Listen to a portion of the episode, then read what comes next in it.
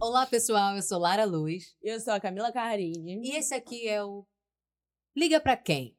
E hoje a gente ligou pra Renata Sassen. E ela é psicóloga. ela é psicóloga e a gente vai falar um pouquinho sobre Comunicação. comunicação. É, é importante esse assunto, eu acho, que é uma coisa que a gente não tem pra onde fugir. E não, não tem muito bem, né? As pessoas não sabem se comunicar direito, né? É. Eu, é. tenho, eu tenho dificuldade. Você tem dificuldades, amiga? Me comunicar? Sim. Eu acho que muito menos do que eu já tive um dia. É. É, eu não sei se eu tenho uma grande dificuldade de me comunicar hoje em dia, mas também foi muita terapia, foi muita autoanálise. Geralmente, ninguém traz isso pro consultório sabendo que esse é o problema. É, né? exato. Geralmente acham o problema em outro lugar, o problema tá no outro, o problema tá no trabalho, o problema tá na minha mãe, o problema tá no meu marido, na minha esposa. Nunca entende que o problema tá, às vezes, na comunicação que você tá usando com aquela pessoa. E a sua comunicação que você usa, você influencia o outro a se comunicar Com da mesma certeza. maneira. Né? Se eu tenho uma comunicação mais agressiva, se eu sou uma pessoa que aponta muito o dedo, a probabilidade do outro ficar na defensiva e se defender de uma maneira agressiva é muito grande. E aí não vai chegar numa solução nenhuma. né? Ou se eu sou. Se a outra pessoa é mais passiva, ou se eu sou passiva e eu não demonstro minhas necessidades, o que eu preciso, o que, que eu quero, aí também não vai chegar em lugar nenhum. A solução não tá ali. Tem até uma história que eu acho que tem muito a ver com isso, da gente buscar a solução da onde ela não está. Que é sobre um cara que tava bêbado na rua, e aí ele começa, ele vai para baixo de um poste iluminado e começa a olhar pro chão, assim, como se estivesse procurando alguma coisa. E aí uma pessoa chega, chama ele e fala: Olha, você tá procurando o quê? O que aconteceu? Tá tudo bem? Não, eu perdi minhas chaves. E aí essa pessoa começa a ajudar, a olhar pro chão, procurar, procurar, e passa tempo, e não acha chave, não acha chave. E aí ele, essa pessoa para e fala: Ué, mas você tem certeza que você perdeu essa chave aqui? E aí o bêbado olha e fala: Não, eu perdi naquele beco escuro, mas eu achei que era mais fácil procurar aqui que tá iluminado. Então, assim, é basicamente isso, né? A gente vai Sim. buscando um lugar mais fácil, a gente vai reagindo às pessoas, a gente vai procurando a solução em um lugar que não está, porque parece mais fácil do que ir lá naquele beco escuro, iluminar aquele beco escuro, olhar se a gente tá passando por alguma situação difícil, por que, que a gente tá agindo daquele jeito, qual é a solução de fato, porque a solução tá no beco escuro. A chave tá lá. Só que eu vou no poste claro e reajo da maneira que eu acho que deveria e não tem solução nenhuma. E quando a gente. é, é, Se a gente não tem uma comunicação clara, ou tipo. Não, não sei como definir isso, né? Porque às vezes você até tem uma comunicação bem clara, você chega, fala tudo o que você pensa e tudo mais. Mas é, a pessoa não entende, talvez, aquela comunicação. Como é que você acha o jeito certo de se comunicar com as pessoas? Tipo assim, com esse daqui eu tenho que desenhar. então, é, tá na- de como é que você passa, mas não tá só em como você fala. Tá como você escuta e como você percebe a outra pessoa. E como eu falei antes, né, é um convite que você faz pra pessoa. Quando você co- se comunica de maneira agressiva, você está convidando a ele a ser agressivo também. Quando você é passivo, muitas das vezes a pessoa também vai ser mais passiva, vocês não vão falar sobre emoções nenhuma, vocês não vão falar sobre o conflito, vai passar. Né? E pra você ser assertivo, geralmente você convida a pessoa pra ser assertiva também. Nem sempre funciona, né? A gente não controla o que a outra pessoa vai fazer. A gente faz a nossa parte. Mas uma maneira da gente ser claro no que a gente fala é a gente não apontar pro outro o que ele fez de errado, e sim é, se responsabilizar pelas emoções que a gente sente. E apontar também pode ou não?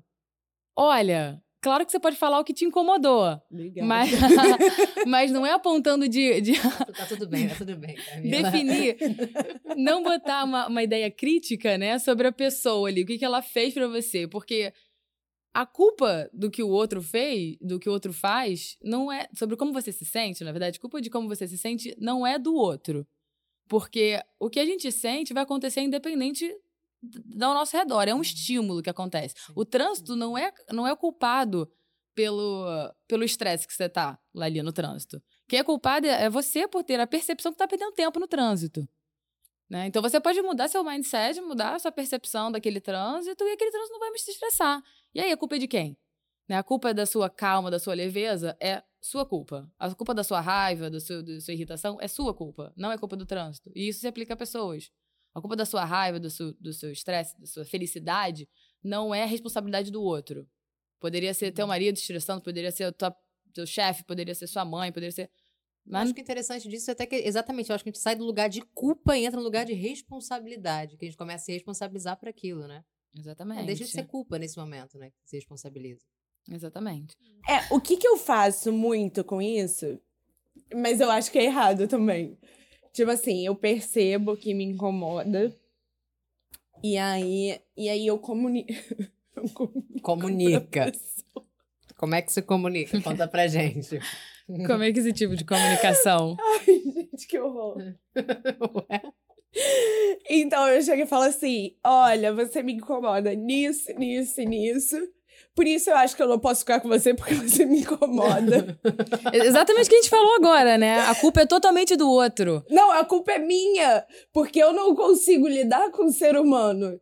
Então, eu deixo o ser humano ir e eu sigo meu caminho. Mas nessa, nossa, eu, eu mandei todo, tanta gente embora que aí Ficou agora. ninguém, né? É, amiga. Amanhã a gente, quem sabe, se fala.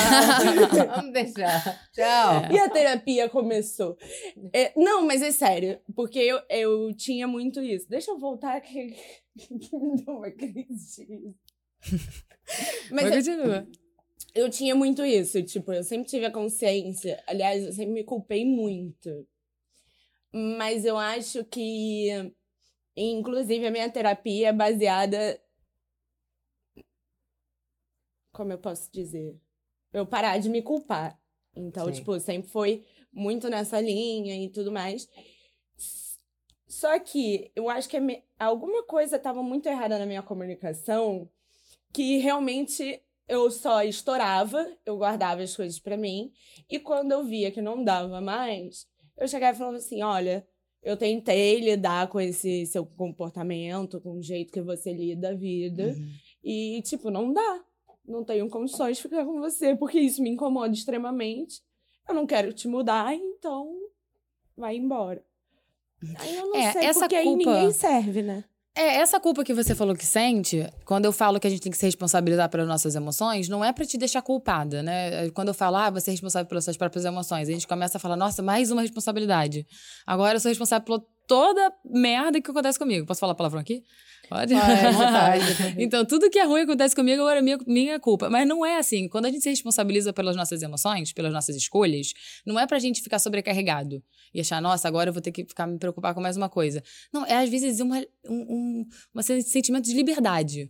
Porque quando você entende que você tem controle das suas emoções, uhum. é, é um sentimento muito bom, porque você pode decidir quais pensamentos você vai usar que vai interferir no seu, nas suas emoções. E quando você entende que as escolhas são suas, você consegue aceitar aquilo de uma maneira mais fácil. Então, olha, eu tenho um relacionamento com uma pessoa difícil. Por que, que eu escolhi ela? Os motivos são válidos para eu continuar o relacionamento? São. Então, eu vou aceitar, então eu vou ser feliz, então eu vou me comunicar de uma maneira mais leve. Agora, se o justificativa para eu escolher aquilo não é válido, cara, eu tô escolhendo isso e não está sendo proveitoso, então você muda. Então, quando você entende que você é responsável pelas suas emoções e pelas suas escolhas, mudar fica mais fácil. Porque quando a gente fala, ah, eu tenho que fazer isso, aí ah, o outro faz isso comigo, a gente tira a responsabilidade das nossas escolhas da gente. E aí a gente não tem liberdade de escolha. Né? E qual o sentido da vida se a gente não escolhe nada? Se tudo é feito pelos outros? A comunicação, na verdade, ela começa do jeito que a gente se comunica com nós mesmos. É, né? Totalmente. E depois, é. como é que a gente externiza isso? Totalmente. É muito interessante. Não, com certeza. É quanto mais é, a gente transfere a responsabilidade para o outro, mais pesada fica a vida, né? E, e você não, não, vai para frente, porque, querendo ou não, eu acho que a gente está aqui para para errar, né? Você vai fazendo as coisas, você vai se percebendo e tudo mais, e você vai evoluindo. Ou não, ou você vai culpando todo mundo, fica é, naquele lugar. Estagnado. É que depois de muito tempo você fazendo o mesmo comportamento, é difícil de você mudar. Né? Porque, por exemplo, se você tem uma família que às vezes ela é muito agressiva, ela grita muito em casa, e aí você já tem essa estrutura dentro de casa. E aí vamos supor que você cresce uma pessoa agressiva, e aí você busca relacionamentos que essa agressividade está presente. E aí você acaba se comunicando assim a sua vida inteira. Aí você entra na terapia e você vê que não é aquilo, aquilo não vai dar certo que não tá dando certo até agora. Por isso, né, que geralmente as pessoas procuram terapia não quando estão bem. Às vezes acontece. Mas geralmente você vai no, no última solução, assim, não tem mais o que fazer, tô mal, tô pirando, preciso de terapia. E aí a pessoa chega no, no auge. E aí ela entende que aquela comunicação não tá legal, para ela mudar demora muito. E para ela mudar a pessoa que ela tá também demora, porque ela escolheu um relacionamento daquele jeito. Então ela entra num relacionamento agressivo, onde ela é agressiva, onde o parceiro é agressivo, e aí ela tenta fazer aquele convite da, da comunicação não violenta, da comunicação assertiva, a outra pessoa nem sempre entra nesse convite, e aí ela começa a ficar, não funciona comigo, não funciona comigo, mas demora, porque você cria hábitos novos, e às vezes, quando você muda depois de uma certa fase, você tem que selecionar quem vai continuar na sua vida e quem não vai. Porque você É. escolheu aquele grupo de acordo com a maneira que você se comunicava. Depois que você muda sua comunicação, ou aquela pessoa começa a respeitar a maneira que você está mudando, porque as pessoas não gostam quando você muda. Pois é, É, não. triste. Ou ela evolui, vai procurar uma terapia também, né? É, acontece Ou muito. então ela fica pra trás. Nova vida. Nossa, que delícia. E quando essas pessoas são seus pais? Aí, São sua família, isso complica também. Complica também. né? Porque aí você não pode Mas é se um, livrar. a gente volta àquele ponto das escolhas. agressiva. A gente volta. Eu acho que tem uma dependência maior, ainda mais quando você é jovem, que você ainda tem uma dependência financeira, por exemplo, pelos pais. Aí complica um pouquinho mais, inclusive. Mas é, é, a gente volta nas escolhas, né? Quais são as suas escolhas? Tem gente que, de fato, não fala com a mãe, não fala com o pai. E, sinceramente, às vezes é, é o mais funcional na vida de uma pessoa. Infelizmente, eu acho que assim, tem- a gente tem que tentar o máximo possível para se dar bem com nossos pais, mas tem relacionamentos que se fazem muito mal. Então, assim, você vai tentar de tudo, vai fazer aquele convite da comunicação não violenta, vai, pede pra mãe participar de terapia, pede pro pai per- participar. Mas, assim, muitas vezes funciona, tá? Porque o amor vence tudo. Eu acho que o amor de Sim. uma mãe, o amor de um pai é muito forte quando a pessoa quer, ela faz. Entendeu? Mas tem que chegar no consenso. Isso é importante. Justíssimo. E às vezes até, é, porque tem isso, né? São os pais da pessoa e tudo mais, a família. Então, às vezes, aquela relação não funciona, é, é, tipo, ah, melhor não morar junto. Aí tem muita gente que fala, nossa, depois que eu saí de casa, minha relação com os meus pais é maravilhosa. É, acontece muito. Aconteceu comigo, inclusive. né? É. Pois é, né? A minha também. Convivência é muito Nossa, complicado. minha relação com a minha mãe ficou... É, fica melhor. Porque para com aquelas briguinhas chatas de convivência, né? E às vezes, uma coisa que eu notei que aconteceu com a minha mãe e comigo. Dentro de casa a gente mal se falava. A gente não, se, não sentava, sabe, pra conversar, não sentava pra ver um filme junto. Era sempre, oi, tô saindo, oi, tô saindo, não sei o quê. Aí depois que eu saí de casa, cara, a gente sai pra jantar, a gente se liga no FaceTime, a gente fica batendo papo, eu conto as novidades pra ela. E é, assim, chocante como que eu falo mais com ela morando longe dela, em outra casa, do que eu conversava com ela dentro de casa. A saudade é uma coisa que revigora, né? As relações. Você tem saudade de alguém, nossa, você encontra a pessoa, você demora pra ver os defeitos. É que nem um quadro. Você tá ali olhando o quadro. Aí uma hora você vê coisas maravilhosas. Duas horas você já, já tá vendo as cores meio distorcidas, assim, uma coisa meio. Parece um vômito. Eu tô muito preocupada com esse quadro. Mas é verdade! Parece Quer um ver? vômito. Parece um vômito. Era lindo, virou um vômito, quase. Artista, a gente é artista, artista é assim. Que a gente fica fissurado no que a gente está fazendo. E a gente fica vendo aquela coisa três horas, aí, é, bom, três horas, uma semana, um mês, aí um ano, e nunca consegue terminar. Por quê? Porque a gente não para de olhar para aquela parada, não para de achar defeito. Só a Lara que não é assim, mas isso daqui é, é, tipo, é uma coisa de outro mundo. É, você acha que isso- Não é. ET. Eu acho que demora pra você conhecer uma pessoa, né? Por isso que eu acho que tem um processo antes de você, pelo menos, fechar um relacionamento ali. Tem um processo pra você conhecer aquela pessoa, pra ver se ela entra ali nos seus pré-requisitos, né? Do que você espera de um relacionamento. Um aninho, tá bom? Um aninho tá bom, eu Um aninho acho. tá Tá bom. bom. Dá pra, pra Ah, conhecer, dá pra entendeu? conhecer. Depende da frequência que você encontra a pessoa, né? Às vezes é muito intenso um ano você todo encontra. dia, encontrando todo dia, Caraca. é tempo suficiente pra gente depois bater o martelo. Deus me livre, né, Lara? Um ano Mas todo dia. Bem louco. É até Não, meio mas é- sufocante, né? Eu vou falar uma coisa. É, Nessa última viagem que eu fiz agora, eu encontrei um- umas amigas minhas e tal, antigas. E elas me apresentaram outras. E uma delas, ela tinha acabado de terminar um relacionamento. E ela falou que depois de dois anos, o cara chegou pra ela do nada e falou assim: Era tudo mentira. Eu estava fingindo o tempo inteiro. Eu não sou essa pessoa.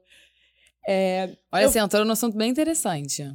Sobre essa questão da manipulação da comunicação. de dois anos. Dois, an dois anos. Como é que a pessoa consegue enganar dois anos uma pessoa? E assim, amiga. Ele... Mas ela enganou com qual intuito, assim? Ela tava querendo alguma coisa em troca. Não, ele. Ele. Ele tava enganando ela. É, porque ele queria conquistar ela e tal. Depois disso, minha filha jogou carteira na cara da mãe dela. Ele virou um psicopata. Eu pediria uma medida protetiva, mas eu não quis me meter muito porque eu tinha acabado de conhecer. Mas assim, uma coisa de louco. Imagina, você ficar dois anos. É um psicopata, não é? É, você não tem emoção nenhuma, não sei se é o caso, né? Eu não sei, não tem como julgar dessa maneira, a gente não sabe como é que foi no relacionamento em si, mas a questão da manipulação, ela, é- ela acontece, mas durar dois anos é muito difícil. Né? Porque existe vários tipos de comunicação, né? A PNL, que é uma comunicação da programação neurolinguística, que é dada em empresas, né? Para as pessoas eh, se comunicarem com clientes, comunicarem, ter uma gestão mais eficaz, tanto a comunicação não violenta também. É, você consegue fazer uma comunicação manipulada em curto período de tempo. Agora, num relacionamento, você uma hora vai se mostrar, uma hora você tem que mostrar seus sentimentos, entendeu? Porque a comunicação, ela tá junto dos seus sentimentos. Você não pode se comunicar sem mexer nos sentimentos antes. Se a gente for pensar num exemplo de comunicação manipulada, a gente pode pensar numa atendente de companhia aérea, que é ali de excelência, onde você chega, fala o seu problema, às vezes você tá super estressado, e ela, a moça da companhia aérea tá lá, não, senhora, não, vou resolver o seu problema. Não, o que, que eu posso fazer por você? Vou te dar um plus, vou te dar uma cadeira melhor no avião. E aí você se sente super escutado, super atendido, acolhido, você fica super feliz. Mas não necessariamente aquela atendente tá gostando de você, ela quer socar tua cara, na verdade. Mas ela tá manipulando uma comunicação assertiva para pro trabalho dela. Então ela consegue fazer isso num período de tempo. Agora, no relacionamento, não dá pra fazer isso o tempo inteiro, porque as suas emoções vão vir à tona, sabe? Você vai se mostrar de algum momento. Por isso que não adianta você fazer uma comunicação assertiva de uma maneira de manipular alguém, porque vai ter uma hora que não vai funcionar, porque você a, comunicação assertiva ela tem que ser para você mostrar as suas necessidades para essa pessoa e não para impor que ela supra suas necessidades, mas expor essas necessidades para outra pessoa compreender. É isso que a comunicação não violenta fala, é expressar para você compreender. Não necessariamente a pessoa vai suprir ela. Ela não tem o dever de suprir ela. De novo, as responsabilidades dos nossos sentimentos são nossas. E do outro é dele. Né? Aquela coisa que a gente Sim. fica, ai, não, eu tenho que fazer ele feliz. Ou, ai, ele tá triste por minha causa. A gente tem responsabilidade emocional, né? Óbvio, com o estímulo que a gente dá pro outro. Mas a gente não é responsável pela felicidade do outro. Sim, porque senão a gente também tenta se moldar, né? A pessoa que tá ali. Que uma coisa é você ter responsabilidade emocional, como você falou. E outra coisa é você tentar mudar pra, pra acertar com o outro. né? Também. Mas isso me assustou muito. Dois anos, amigo. Dois anos. É. É, também e foi com o assim- que ela contou, né? Que Que? você que tinha acabado de conhecê-la? Ou era uma Não, mas todas as amigas dela estavam lá. Assim, também tem uma questão Elas de. conheciam É, ele. não, não, não, que, não que seja uma mentira. Mas o que eu diz- digo é que, por exemplo, ela falou que ele disse que manipulou ela durante dois anos, que tudo uma mentira esse tempo todo. Mas será também que ele não, já não mostrava esses sinais? Será que ele realmente conseguiu dois anos fingir ser outra pessoa? Ou será que ele já tinha dado, tipo, vários sinais, já tinha, tipo, caído nessa de, de mostrar as emoções dele, Bom, ele, quem ela realmente, quem ele realmente era? Só que Ele- ela foi. ele conseguiu tempo suficiente pra enganar ela, a família dela, porque ele convivia muito com a mãe dela. E as amigas dela. Então, eu acho que, tipo, dois anos, porque a gente não tá falando de uma coisa assim, ah, rolou um mês.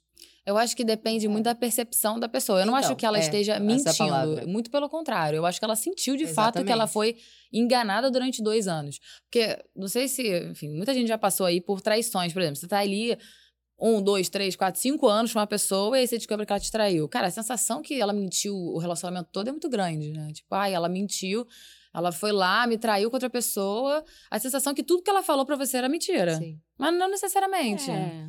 É, Mas então, aí é uma fala, gente. Tipo, por isso que eu acho que ele é psicopata, esse menino. Não, sério, sem sacanagem. Vou trazer ele aqui, eu quero que É, ele se porque como a gente tá defenda. olhando por fora, é muito mais Porque difícil, né, uma também, gente. pessoa, dar tipo uma assim, opinião. é uma coisa, é, ah, o cara que trai, tá, ok, ele tem um comportamento bom, ele divide aquela pessoa que ele é com outra pessoa, Ok. Mas ele não tá fingindo ser uma outra pessoa na sua frente. Não tem como eu ser, tipo, fingir ser fiel na sua frente. Tipo, isso é muito óbvio, entendeu?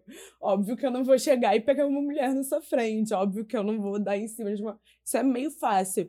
Agora, tipo, o cara deixar de ser uma pessoa pacífica pra ser uma pessoa completamente agressiva, psicopata, e ele sabia disso tudo, porque ele chegou admitir para ela, sentar e falar assim para ela: eu fingi o tempo inteiro porque eu sabia que era esse cara que você queria.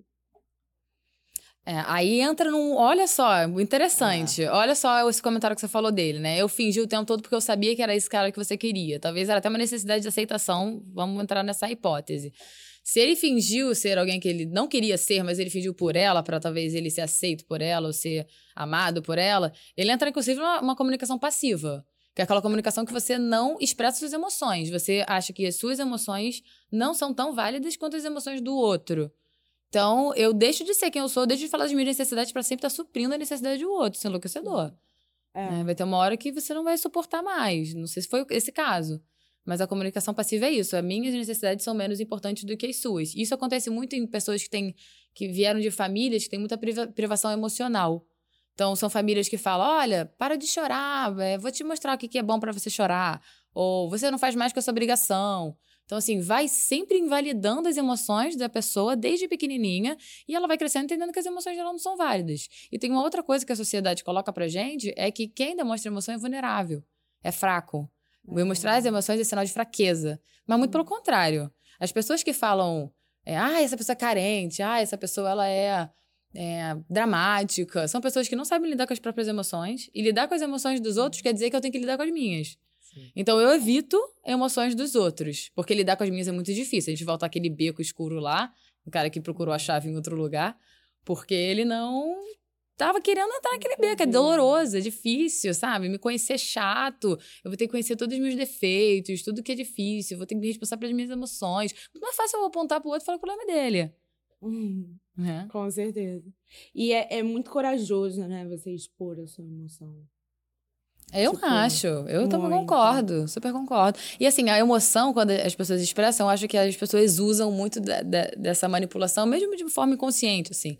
De que quando eu quero a, a, muita atenção do meu parceiro, por exemplo, e ele não me dá, ah, ele é insensível, ah, ele não gosta de mim. E às vezes, quando eu tô em alguns dias que eu é, não tô, não, não, não tô carente, né? Tô uma pessoa mais. Eu quero mais meu espaço, tô naquele dia que eu quero mais meu espaço. E o meu parceiro vem procurar, ah, ele é carente. Ah, ele é isso, ele é aquilo outro. Então é o que convém pra gente, né? A gente vai caracterizando uhum. o outro de acordo com as nossas necessidades, sem entender que os outros também têm necessidades. Entendeu? E não necessariamente tem que suprir essa necessidade dele, mas tem que compreender. Aí tá a questão, né? Eu falo, olha, nesse momento eu não posso, não quero ficar com você, preciso de um espaço, mas eu compreendo que você se sente assim e tal. Em vez de falar, ai, para de ser dramático, para de ser carente, ou, né? Em vez de falar o que convém para mim. Essa Sim. é a parte mais difícil da comunicação, né? A gente não reagir e pensar um pouquinho para agir. Justo. É, a parte mais difícil da comunicação é, é se comunicar. é, pelo que nós estamos vendo aqui. No caso, eu, eu, acho que eu vou ficar uns dias isolada para me recuperar dessa conversa. Não, mas é. E uma relação que foi. Mas você falou um pouco sobre isso, mas. Uma relação que foi estabelecida, essa comunicação de agressividade, ela tem alguma chance de de voltar a ser saudável, de, de ter uma comunicação. É... Eu acho que com duas pessoas é mais difícil, né? Quando as duas são agressivas uma com a outra.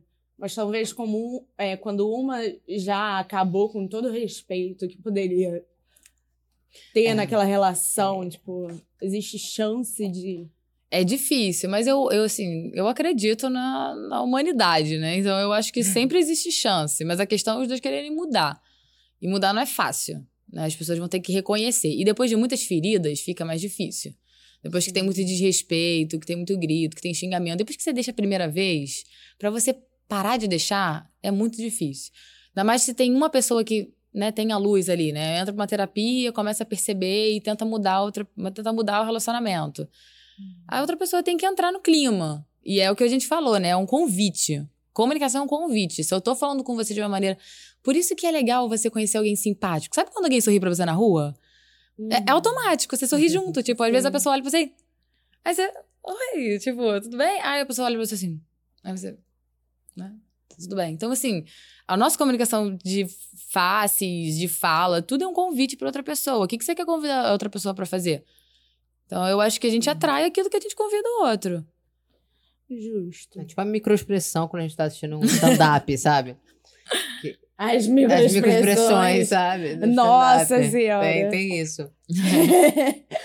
eu, eu fui no stand-up com ela. Como é que Que foi assim, foi, foi uma coisa muito louca. O que que acontece? É, nós, dois, nós duas fomos juntas e tal. De- depois que a gente foi lá na sua Saiu, é. casa. Uhum. E. E foi ótimo. Não, realmente Mas teve um foi porém aí. Então, Então. a, a cada identificação que a gente tinha com o stand-up, a cada piada que vi, aí eu olhava pra, pra Lara, porque Ou eu a tava... cada não identificação também, né? Às vezes, tipo, ficava. Tinha sensações de eu não entender muito bem. Ah. Tinha, e assim, eu tava lá com a minha expressão. É, Tinha hora que eu me identificava pra caramba e eu tava com, com a expressão que eu, que eu achava na minha cabeça que eu tava, que eu tava ótima. Eu achei que eu tava com um sorriso estonteante, maravilhoso. que eu tava incrível. Que Camila tem uma outra percepção. Não, aí olha só, aí toda vez que tinha uma piada e, e a gente médio, tipo, eu pensava assim, bom, vou olhar pra Lara pra ver a reação dela. Aí eu virava e falava, Lara, disfarça. Aí tá. Acabou. E eu, "Tá- tá tá ruim, tá ruim? É, olha a sua cara. E eu, Achando que tava maravilhosa. tá, isso foi umas. Ela, ela falou pra eu disfarçar várias vezes. Ela, olha a sua cara. Não sei o que. Olha a sua cara. assim, que eu adoro julgar, né? Tipo assim. Aí, é, acabou o stand-up, eu fui lá, enfim, conversar com um amigo meu que tava lá também. Ia tocar numa banda, o, o Billy. Ele tava lá. Aí eu fui conversar com ele, ele... Camila, você tinha que ver as caras que você fazia, meu Deus. Fiquei até na dúvida se eu contava pra Lara que eu tava igualzinha a ela e eu critiquei ela o stand-up inteiro ou se eu deixava Eu baixo. acho que você tava assim. vendo o seu reflexo nos meus olhos. Tava querendo Olha ver que o que você queria bonita. ver. Na sua cara que eu tava vendo meu reflexo engraçado. No stand-up eu sou diferente, sou aquela pessoa que assim, não ri muito alto pra não chamar você, entendeu? Porque o stand-up adora, né? O comediante adora olhar e falar: né? Você, você mora onde? Você faz o quê? Ah, meu Deus do céu, eu tenho medo disso. Inclusive, intera- interagiram também nisso com. gente. Não. É, grato. O maior pavor de, de stand-up. Aí só tinha gente lá, então. eu não tinha outra opção. É verdade. Bom, Tínhamos nós e mais outros. Éramos quatro, acho. Tinha duas pessoas atrás da gente. Foi chegando, né? No início só tinha gente. Como eu Chegou tô um bem na frente também, nem vi quem chegou, quem, quem foi. Então, essa primeira fileira aí é pedir pra ser É, chamada. não, não, né? não, a mesa era diferente. Foi ali no Dumont. Mais um pouco éramos nós no palco. Vamos voltar aqui. É, onde a gente estava antes de falar disso? Na comunicação, né? Voltando a se comunicar aqui, Mas sobre relação... O último assunto foi o relacionamento, né, abusivo. relacionamento abusivo e como é que as pessoas convidam as outras pra se comunicar. Sim. É. É, uma, eu acho que um outro ponto interessante dessa parte da comunicação é a parte da escuta também. Porque falar, né, se comunicar, tem várias técnicas que a gente pode usar, vou falando por aqui. Mas eu acho que a escuta é muito importante também. Porque Usa uma técnica comigo? Ah, eu posso explicar uma técnica com vocês, não tá no conflito pra Não, eu mas conseguir aí a- entrar nesse, nessa Então, técnica. a Vamos arrumar um conflito, vamos aqui. arrumar um conflito. Vamos, vamos. Então tá, vamos, vamos inventar um agora. Tá, A ok. gente pode. Sei lá, você não lavou a louça. Chegou em casa, lavou a roupa toda bagunçada. Ou outra coisa. A Lara, a Lara. A Lara nunca lava louça. Nunca lava a louça, Lara? Nunca. Então é contigo mesmo. Porque... É, eu nunca lavo a louça. É, igual eu. Não, ela nunca lava louça. Ela deixa A não tudo... ser na es- sua casa. Na sua casa eu lavo sempre a louça, sabia? Não lava, não. Eu sempre Eu lavo na nunca vi casa. você Eu- Na lavando minha casa eu não lavo louça nunca. Perfeito! Agora, e aí, como é que Perfeito. vocês vão Aplica técnica, usar aplica a técnica. agora a Técnica. técnica da comunicação assertiva? Como é que vocês acham que usa? Ela, não lava, ela não lava louça, mas ela que não lava louça, quem não lava louça Eu aí? acho que é é porque provavelmente eu viraria pra Camila e falei, amiga, Lavar a porra da louça. eu realmente não gosto de lavar louça. e eu acho que isso daí não é segredo pra quem? Porque lá em casa, por exemplo, o próprio Rafael é que sempre lava louça. Sim. Porém, quando eu tô na sua casa, eu sempre pego pra lavar a louça mesmo. Mas ainda assim, o Rafael lava muito mais do que eu. Mas eu também lavo muito mais que o Lucas. Como é que você se sente? você lava mais que o Lucas aí, ó. Já começa a jogar na cara, Lucas. Não, porque normalmente eu acordo, eu acordo antes e aí eu lavo a louça e eu varro o chão. Mas não com sinta prazer, eu realmente não sinto prazer em lavar a louça. Da minha casa. Da sua casa. Aí sua parou casa. agressiva, agora é, a passiva. É, na sua aponto, casa, aponto o Não, dedo. é a pacífica, não passiva. É passiva. Comunicação passiva, Passiva. que se Ah, fala, tá. é. Comunicação passiva, tem a agressiva. Então, eu vou dar o exemplo de, de- das três. A agressiva seria, pô, você não lava a louça, não Ah, pode... tá. É, Ah, lá, então vamos vamos, vamos fazer a Vamos. passiva. A passiva ou a agressiva? Amiga, eu não gostei que você foi. Que você foi embora e não lavou a louça do café da manhã. Ah, amiga. Perdão, não vai acontecer de novo, tá? Mas Olha, eu sei que você sempre lava a louça lá em casa. Bom, acaba assim, né? É, mas não, olha, não, tá- essa, essa não é passiva, não. Essa não é vou passiva, ficar- não. Vou Ah, dar um não? exemplo da passiva, tá? Ah, tá. Tá bom, Vamos então quem, quem. A Lara não lava a louça. A Lara sai de casa todos os dias. Já toma o café da manhã dela e deixa a louça lá. Aí deixa na segunda, deixa na terça, deixa na quarta, deixa na quinta. Aí- Como, Essa deve ficar uma uma- loucura. E aí eu não falei aquilo. E eu não falei, eu não falei, eu não Ah. falei. Eu não falo as minhas necessidades pra ela. Eu fico quieta. E aí ela chega e aí eu lavo a louça, ou até deixo a louça lá, mas eu não falo o que tá me incomodando. E às vezes eu vou tratando a Lara mal, de, de um pouquinho aqui, um pouquinho ali, dou umas alfinetadas nela, falo, pô, Lara, ah, vai aí, dá licença. Ou acabo sendo virando os olhos. Isso é uma comunicação passiva. Eu não mostro minhas necessidades. Ah, tá. A comunicação agressiva. A Lara não lavou a louça na segunda, não lavou na terça, não Aí lavou você na pega a quarta. louça inteira e bota na cama dela. Bom, e o detergente do lado? É. É. E ainda joga assim. Pega com os cabelos da pessoa. Deu Aí isso seria certo, bem agressivo. Bota a panela na cabeça dela, grita, fala que não é legal, que ela não lava a louça, que a culpa é dela, que o problema é todo seu, você não, não lava a louça. Como assim que você fez isso? E aí você vai fazer o quê? Monstro. Quando você chega em casa, eu começo a apontar o dedo, falar pra você que você é ruim, que você não faz nada direito. Como o, é, que, o que eu faço? como é que você acha que você iria reagir se você chega em casa e alguém tá falando assim com você? Essa aqui seria a minha expressão. É. Eu ia falar, calma. É. O que, que que tá rolando, calma? Porque eu ia ficar... Eu ia achar muito esquisito. Normalmente essa é a minha reação mesmo. É. Tipo assim... É. Calma, né? Eu, é, eu, reação acho, eu entro meio que no... Eu acho que eu entro nesse lugar de passivo. Eu fico tipo assim... É. Ou então a, a, O que que tá né? Parece É, que o eu- mundo. Tipo assim, quando, quando, me, quando me confrontam, eu normalmente fico assim. É, Eu fico, tipo vezes assim, eu acontece. fico parada e fico, tipo, tá. é- é, aí eu tento. Mas sabe muitas vezes o que acontece? Que é eu sou exatamente assim, essa não. reação? Às vezes eu vou assim. Essa reação geralmente é, é assim: é, ai, tá bom, ai, tá bom, tá bom. E aí, o que, que é isso? Passivo? Ai, tá bom, tá bom, já entendi, ok. Eu não falo que me incomodou, eu não falo que eu não gostei do jeito que você Sim. falou comigo. Não, acho que assim eu não sou, não. É, ou você é agressiva, que você se defende daquilo, né? Você começa a se defender. Pô, como assim? Calma aí, mas eu lavei a louça à noite. E você que não fez aquilo? Aí começa aquela competição. Quem mora junto sabe como é que é, né? Ah, porque eu, Ai. eu varri o chão. Ah, mas eu lavei a louça. Ah, mas eu lavei a roupa. Ah, mas eu fiz isso. Aí é aquela competição que ninguém ganha. Aí tem. Aí, beleza, essa é a, é a agressiva, né? Que você tá convidando Sim. aquela pessoa pra ser agressiva também, ficar na defensiva, tá se defendendo de você. A assertiva é a gente trocar o pronome você pelo eu. Então, quando você vai chegar em casa e falar, Lara, é, eu, eu, fiquei, eu fico muito triste, eu fico muito incomodada quando você sai de casa, eu me sinto desvalorizada, entendeu? Eu, não, eu me sinto dessa maneira quando você vem, chega em casa e, e come as coisas e deixa na pia. Eu me sinto menos valorizada, menos importante quando você faz isso, porque eu gostaria de ter uma proximidade mais com você, ou eu gostaria que você me valorizasse mais. E por que, que eu não tô me sentindo desvalorizada? E aí tem que ter uma compreensão das nossas emoções, né? Porque a gente conseguir expressar isso pro outro, primeiro a gente tem que ter um entendimento delas. Aí eu entendo que uma desvalorização é uma questão minha por N coisas e blá blá blá, e eu consigo demonstrar isso pra você, você não é obrigada a suprir minhas necessidades, né? Lembrando, você não vai falar, ah, não, agora eu vou pegar aqui a Renata, vem cá, deixa eu cuidar de você. Não necessariamente. Ou Isso só lavar a louça. ou só lavar a louça seria uma boa ideia. É uma coisa bem bacana. É. Mas você tem que compreender a pessoa. Nesse caso, que é uma louça, poxa, custa, né? Eu acho que Sim, tem uma divisão de responsabilidades dentro de casa, né? Se a gente botar num papel aí que se a mulher escolheu ser dona de casa e o homem sai pra trabalhar, que é uma escolha, se isso aconteceu, ah, como é que a gente divide as responsabilidades? Isso é justo? Como é que você está se sentindo com isso? Vamos resolver? Vamos chegar num, num consenso? Se os dois trabalham, pô, os dois têm que dividir ali a tarefa de casa. Todo mundo mora naquela casa, vamos limpar ela junta. Então, eu acho que tem essa comunicação, que a pessoa não é obrigada a suprir. Nesse caso, é uma coisa muito válida, então eu acho que suprir faz parte de um relacionamento saudável, mas é você compreender a pessoa. Então, quando eu me comunico dessa maneira com você, a probabilidade de você me entender é muito grande.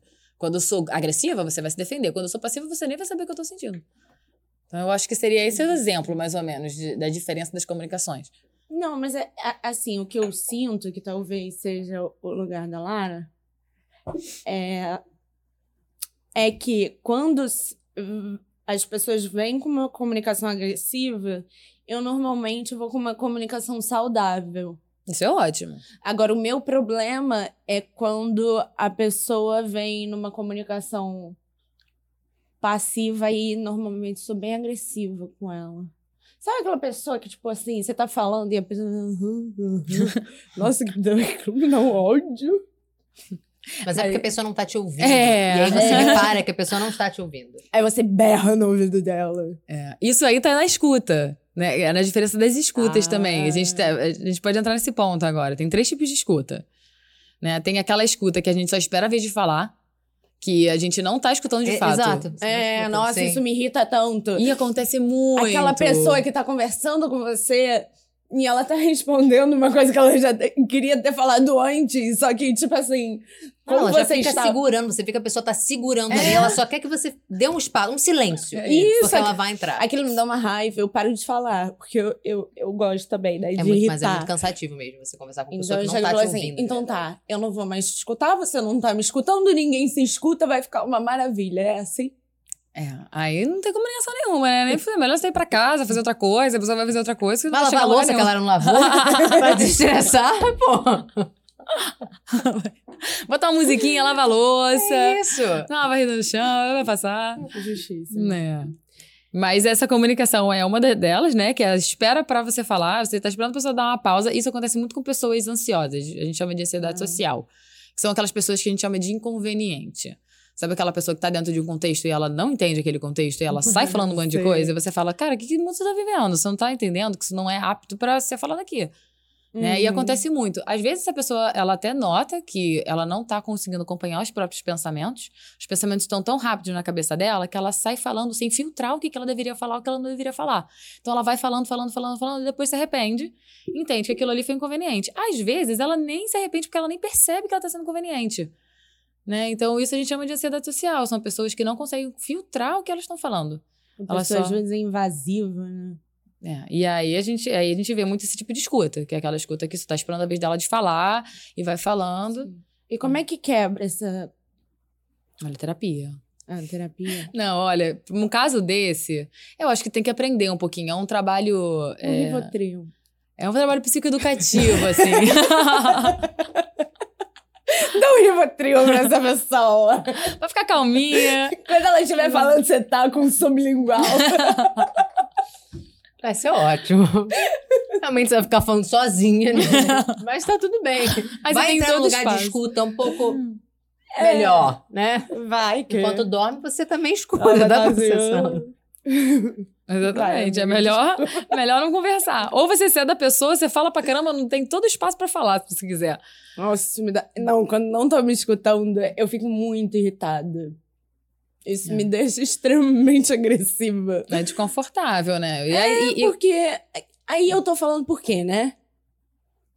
Porque aí é. parece também que eu tô só querendo ser validada ali. Porque é, não, não tem graça, eu acho, né? Eu não preciso gastar o meu vocabulário, como dizem. Não isso, mas, tipo, gastar minha energia tentando formular alguma coisa para te falar da melhor forma possível. Porque às vezes você não quer falar da melhor forma possível. Então você tá ali tentando. E a hum. pessoa não tá te escutando. Então, tipo, ah, vamos ver um filme então. É. Cada um na sua casa, de preferência. você tem que ver qual é a necessidade que você está colocando ali, de ser escutada, né? Acho que tudo que a gente está se comunicando, a gente está buscando um. um... a cara ficou querendo do stand-up. É, é, porque eu, eu gosto muito de escutar, inclusive. Porque quando eu estou escutando, eu começo a fazer vários links na minha cabeça, começo a imaginar situações, começo a, a processar isso mesmo. Então eu gosto muito. Eu, eu fico ouvindo, às vezes você me vê viajando. Mas eu tô pensando em algo em relação a isso. Quer compartilhar? É, seria bom você falar, né? Assim. Seria. Compartilha com, compartilha com a gente. A gente tá com a necessidade de escutar, de ouvir suas histórias. É assim que ela faz a terapia dela. É, outro dia a gente conversa. Ela outro atende dia a gente assim. bate o papo. Ela atende assim, ela pesca Tem que pescar. né? e já, já... Gostei, amiga, achei lindo. Você Fala, quer- Lara. Eu já nem sei mais o que eu tava pensando. É, Volta é aí, momento que pra terapia. Vai vir aqui quando vier, que de novo eu pego aqui exatamente aqui que eu tava olhando pra cá. Eu vou olhar pra cá de novo, porque vai vir em algum momento. E aí E aí você solto. fala, já, já, já, já, já abre a boca aqui. Dar certo, confiem. É, então a gente tem essa comunicação que a gente falou, né? De, espera pra falar, que são geralmente pessoas que são taxadas como inconvenientes. Mas elas precisam entender alguma maneira mais saudável de, de, de falar, de conseguir controlar as emoções. Aí tem um outro ponto que você trouxe também sobre ser validada. Ser- é, existe muito essa necessidade de ser validada na comunicação. É. E aí é uma necessidade sua. Né? Quando a gente Sim. se sente uma- na obrigação de ser validado, de falar algo e esperar uma reação da outra pessoa, a gente não recebe, isso a gente acha que isso se trata sobre a gente. Mas às vezes a reação da pessoa se trata sobre ela, não se trata sobre mim. Sim. Então, é uma coisa que a gente também tem que entender. Ah, eu não tô sendo escutada. A pessoa tá esperando a vez dela de falar, mas eu ainda tô com necessidade de falar para ela, ainda tô falando, falando, falando, falando, falando. Por que, que eu tô falando tanto? Então, a gente tem que entender. Isso é uma questão nossa também. Então, se a pessoa não tá afim de escutar, se não tá ah, interessante esse assunto, vamos mudar de assunto, né? Vamos falar sobre outra coisa, vou escutar um pouquinho ela, vou falar para ela, tipo, nossa, você acha, né? Eu vou tentar mudar, ou eu vou embora. Né? Tem essa opção também. É, né? Porque isso é uma coisa muito de terapeuta. É, escutar. Então, tipo né? assim, eu, de- eu tenho que Mas- mudar um pouco pra pessoa engatar ali no que eu tô falando. Então, eu Aí tava processando algo semelhante aqui agora, é, um pouco antes, quando a gente estava conversando sobre isso, né? Exatamente isso, porque com o tempo eu percebi que eu fui adaptando a minha comunicação. Eu ia te perguntar sobre isso. Eu não, digamos, eu não puxo assuntos ou entro em, em debate, digamos, da mesma maneira com todo mundo. Ah, sim. Porque eu fui percebendo que era necessário uma adaptação diferente para cada Hum. pessoa. Então, isso entra, tipo, a diferentes tipos de comunicação. Você não, consegue, não, não se comunica igual com todo mundo, digamos assim. É, a, a- a comunicação assertiva, ela não é igual para todo mundo, né? Sim. Vai depender da situação, do contexto, da pessoa. Às vezes a você- pessoa ela é mais quietinha, ela é mais na dela, é uma sua Isso. amiga, ou é seu namorado, alguém. Sabe, Tendo uma boa ser- percepção É. também de como é que a pessoa vai receber aquilo, né? Pra você ver os caminhos que você pode tomar com ela. Porque você estava até falando em relação a isso. Às vezes a pessoa não tá prestando muita atenção, às vezes a pessoa não tá validando tanto. Mas às vezes você também não tá percebendo uma maneira boa, uma, realmente uma maneira de entrar, de se comunicar com aquela pessoa. Porque ela não recebe, às vezes, de tal maneira que você se comunica. Mesmo que seja assertiva Sim. mesmo, né? Às vezes é um outro caminho. Eu tava pensando exatamente sobre isso. Porque É. eu tava pensando nas maneiras que, que consigo alcançar melhor É. certas pessoas. Quando eu converso com a minha mãe em relação a Hum. alguma coisa, quando eu converso com o meu parceiro. Tipo, são comunicações, são maneiras de falar realmente diferentes. Porque eles Diferente. recebem de maneiras formas diferentes. diferentes. formas diferentes. Eu, eu tive isso agora. Agora eu tive que reajustar, assim, a minha comunicação. Porque eu vi que realmente a pessoa não entendia. Tipo assim, eu não entendi. Eu, é, é, não é que não entendia, né? É aquilo. O meu pai, ele fala muito isso. É, Você... Não é que a pessoa não entende, você não soube se expressar. Tipo, quando você tá falando com alguém, sabe? E, tá é, e a pessoa chega e fala, ah, mas você falou isso. Não, então desculpa, eu não soube me expressar. Não é tipo assim, não, você não entendeu. E Eu acho que tem tudo a ver, com certeza. A maneira que a gente se expressa para ser mais claro possível. A gente não Sim. controla a percepção do outro, né? Que tem uma É. coisa que a gente chama de distorções cognitivas, que são erros nas nossas percepções. Exato. né? Então, assim, vou dar um exemplo. Ah, eu tenho insegurança com o meu corpo. Aí tem alguém que passou na rua e me olhou. Ah, ele tá olhando para aquele defeito que eu acho que eu tenho em mim. E às vezes a pessoa só olhou. Ou às vezes a Hum. pessoa só passou o olhar, nem viu que você estava ali. Mas eu já crio uma, uma percepção distorcida da realidade. Sim. Tem uma outra coisa também, é que a gente acha que as pessoas leem nossa mente. A Ah, gente é. acha que, em vez de a gente falar o que a gente tá pensando, a gente acha que eu tenho que saber. Nossa, mas como é que ele não fez isso? Como é que ele não sabia disso? Né, Tem um exemplo muito legal que aconteceu comigo. Eu amo datas comemorativas, né? Ai, aniversários, Natal, Ano Novo. Eu gosto de comemorar, gosto de festa, gosto de fazer coisas diferentes. Coisa de taurino. Né? E o meu namorado, marido, né? A gente mora junto, Morido. namorado, Namorado. é, ele tá nem aí pra datas comemorativas. Ele, assim, se passar em branco, não tá nem aí, nem notou. E ele veio de uma família assim, o pai dele é assim também. Sim, ele não liga mesmo. E eu ligo muito. Então, assim, já passou um tempo que eu ficava, caraca, cara, foi meu aniversário, como assim? Você, sabe, não fez uma coisa que eu esperava que você fizesse e você não me surpreendeu. E aí eu crio várias expectativas, botando responsabilidade nele, para ele fazer o que eu gostaria que ele fizesse, entendendo que ele tá lendo minha mente. E que ele pensa igual a mim. Depois que eu entendi que ele não pensa igual a mim, que a relevância para ele de aniversário é mínima e para mim é máxima, eu, eu tive que avisar com ele com antecedência: olha, o aniversário está chegando. Tá? É importante para mim. Eu preciso ser validada nessa data. Eu quero fazer alguma coisa especial. Você tá entendendo o que eu tô te passando? Assim, duas semanas antes. aí, tudo bem, já entendi. Aí eu não preciso me decepcionar. Porque ele não é Ah. obrigado a ler minha mente. Negócio da Exatamente. expectativa, né? É curioso, porque a gente sempre fala, não, mas é porque a pessoa não tá sendo recíproca. Porque eu sempre lembro do aniversário dele, não lembro. do- Mas aí entra naquele lugar, porque, tipo, reciprocidade não é você dar exatamente a mesma coisa que o outro vai te dar. É. Exatamente porque, como você falou, tipo, não tem a mesma relevância pra ele. Então você fica naquela expectativa que a pessoa vai te dar uma coisa que você tem. A pessoa vai te oferecer o que ela tem, você vai oferecer pra ela o que ela tem. Exatamente. É, Então- eu, eu acho que tem muito de você entender pra você parar de se. Eu não sei quem me falou isso uma vez, mas eu acho que tem muito a ver com isso que você falou. Se eu me decepciono com alguém, foi uma expectativa que eu criei.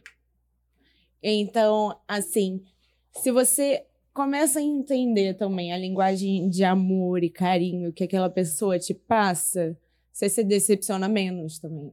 Quando você tá atento ao outro, ao que o outro tá fazendo e tudo mais, e não esperando a mesma coisa.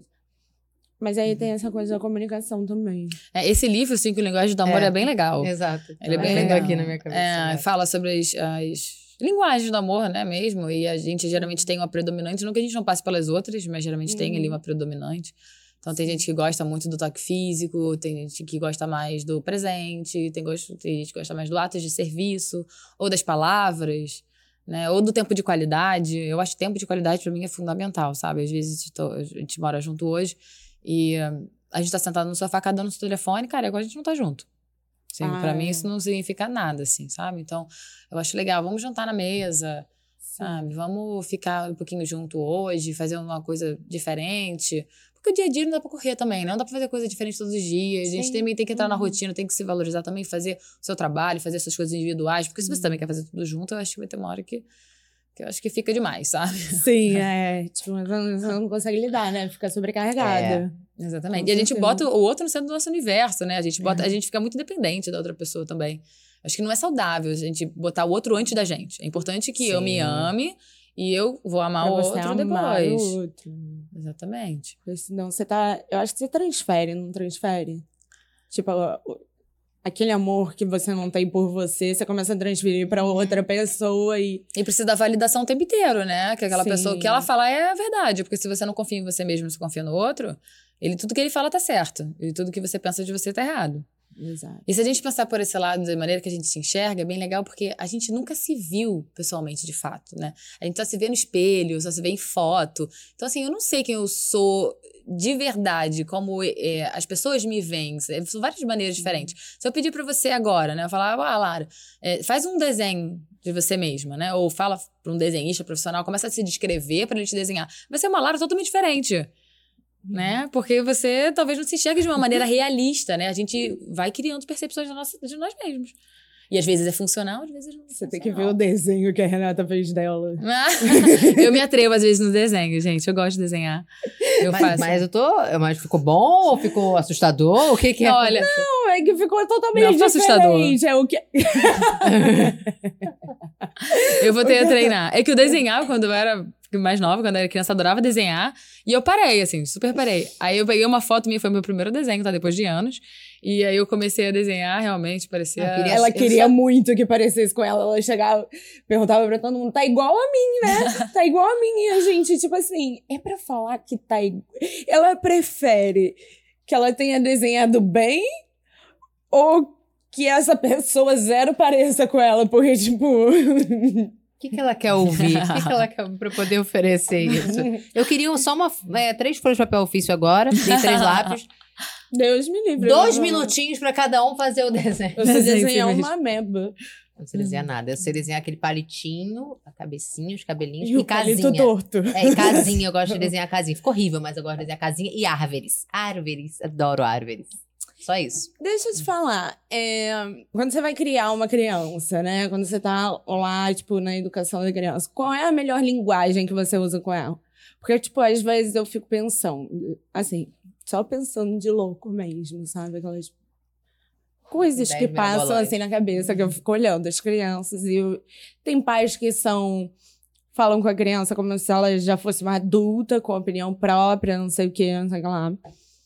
Tem pais que falam com as crianças como se ela nunca fosse ter uma identidade, como se fosse, sabe, tipo, é isso porque é isso. E tem pais que tratam a criança como se ela fosse uma bobinha, como se ela não tivesse opinião, né? Como é que seria? Tipo, a, a melhor abordagem? Existe uma melhor abordagem? Olha, eu Ou- gosto muito de dar um exemplo que é assim, né? Ai, meu, queria, minha, meu filho chora muito e, uh, ai, eu não aguento, me irrita, e eu mando pro quarto, e isso, aquilo. E quando a criança chora, a gente trata ela desvalidando aquele choro, né? Olha só, de novo, birra, é, é isso, é aquilo, já é birra, já, já começa a rotular aquela criança quando ela chora, né? Ai, criança mal, mal criada.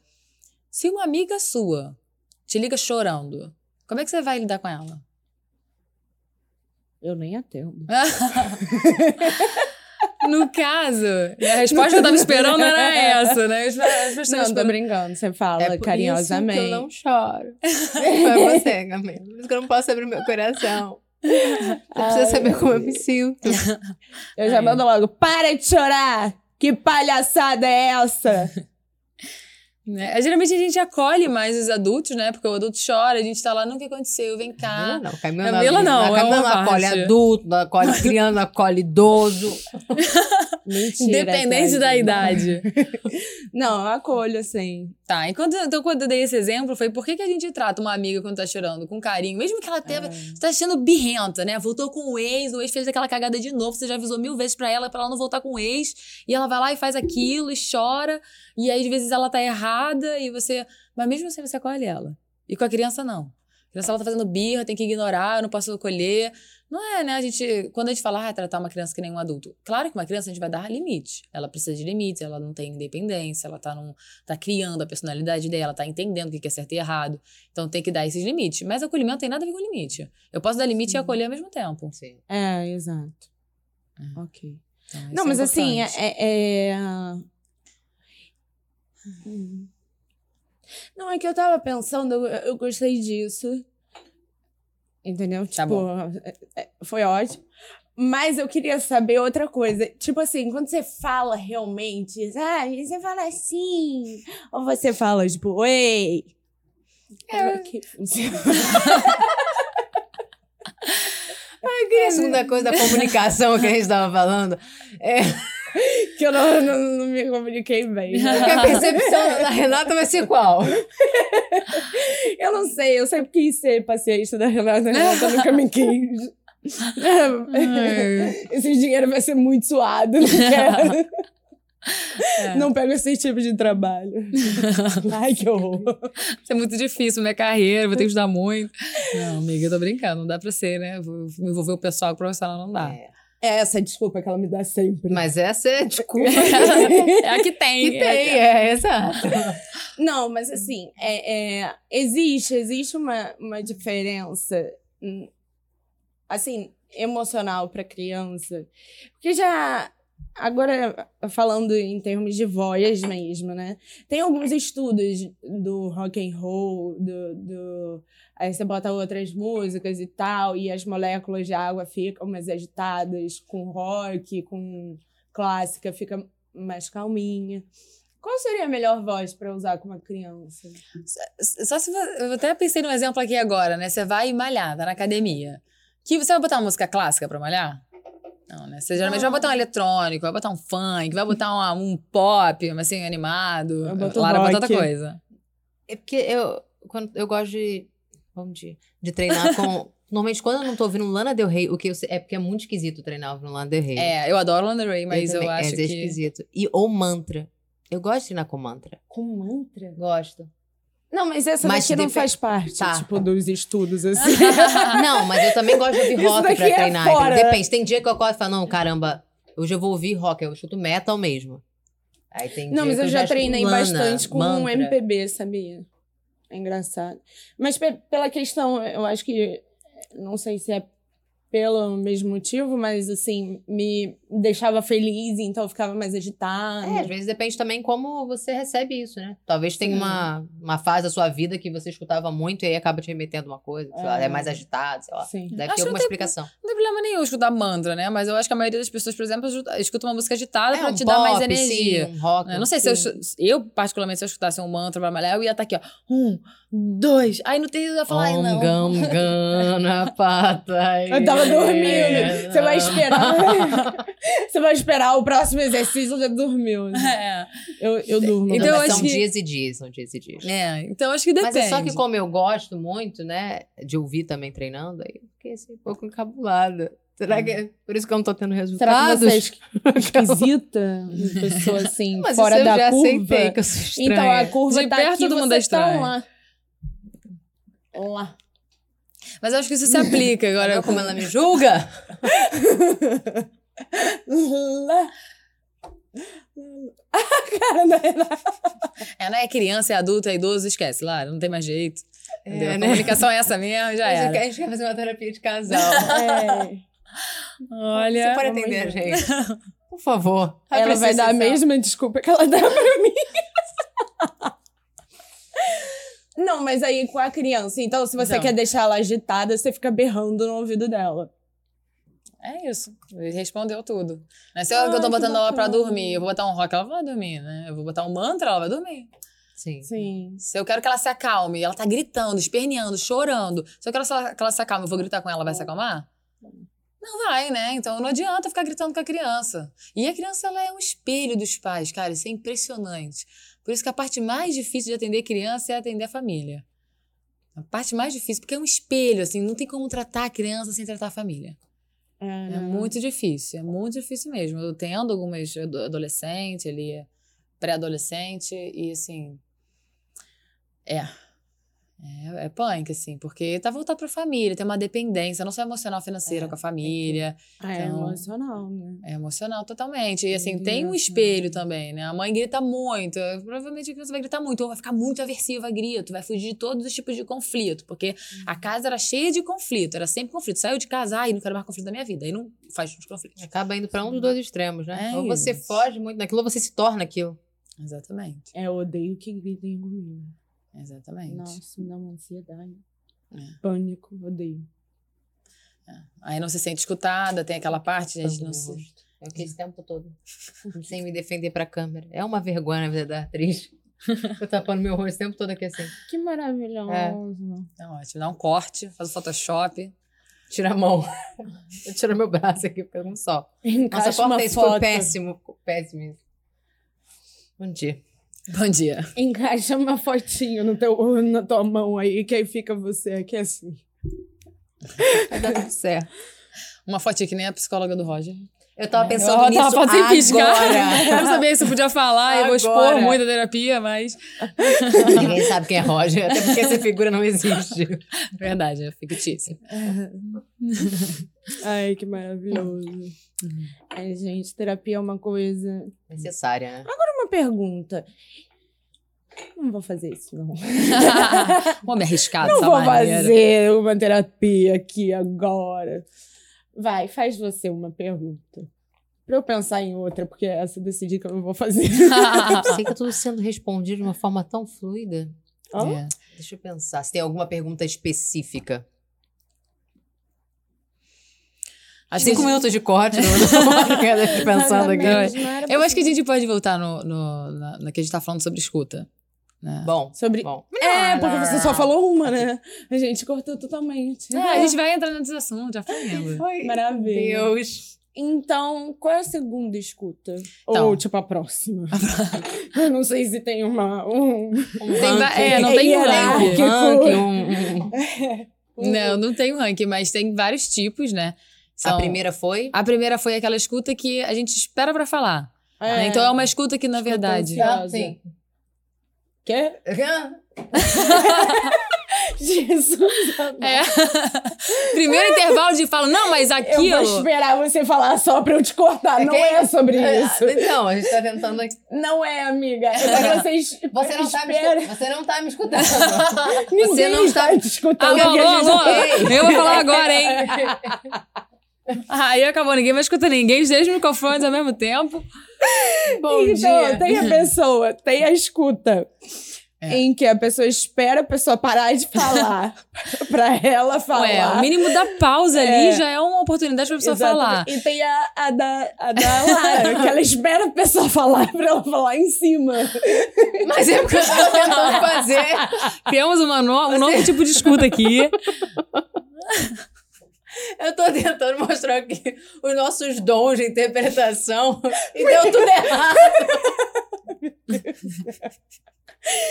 Tá, ok. Tá. É, é, recapitulamos a, a que você já falou e a Tá. próxima. Então, é, ainda fechando aqui a primeira que a gente falou, que é aguardando a vez de falar, é, não necessariamente uma pessoa ela vai ter só esse tipo de comunicação. Todo mundo passa por essa comunicação às vezes, algumas mais, outras menos. Hum. Né? A gente entrou ali na ansiedade social das pessoas que estão ali sempre espe- esperando a vez de falar, e muitas das vezes elas falam muito de si mesmas, né? Então, aquela pessoa que você fala, putz.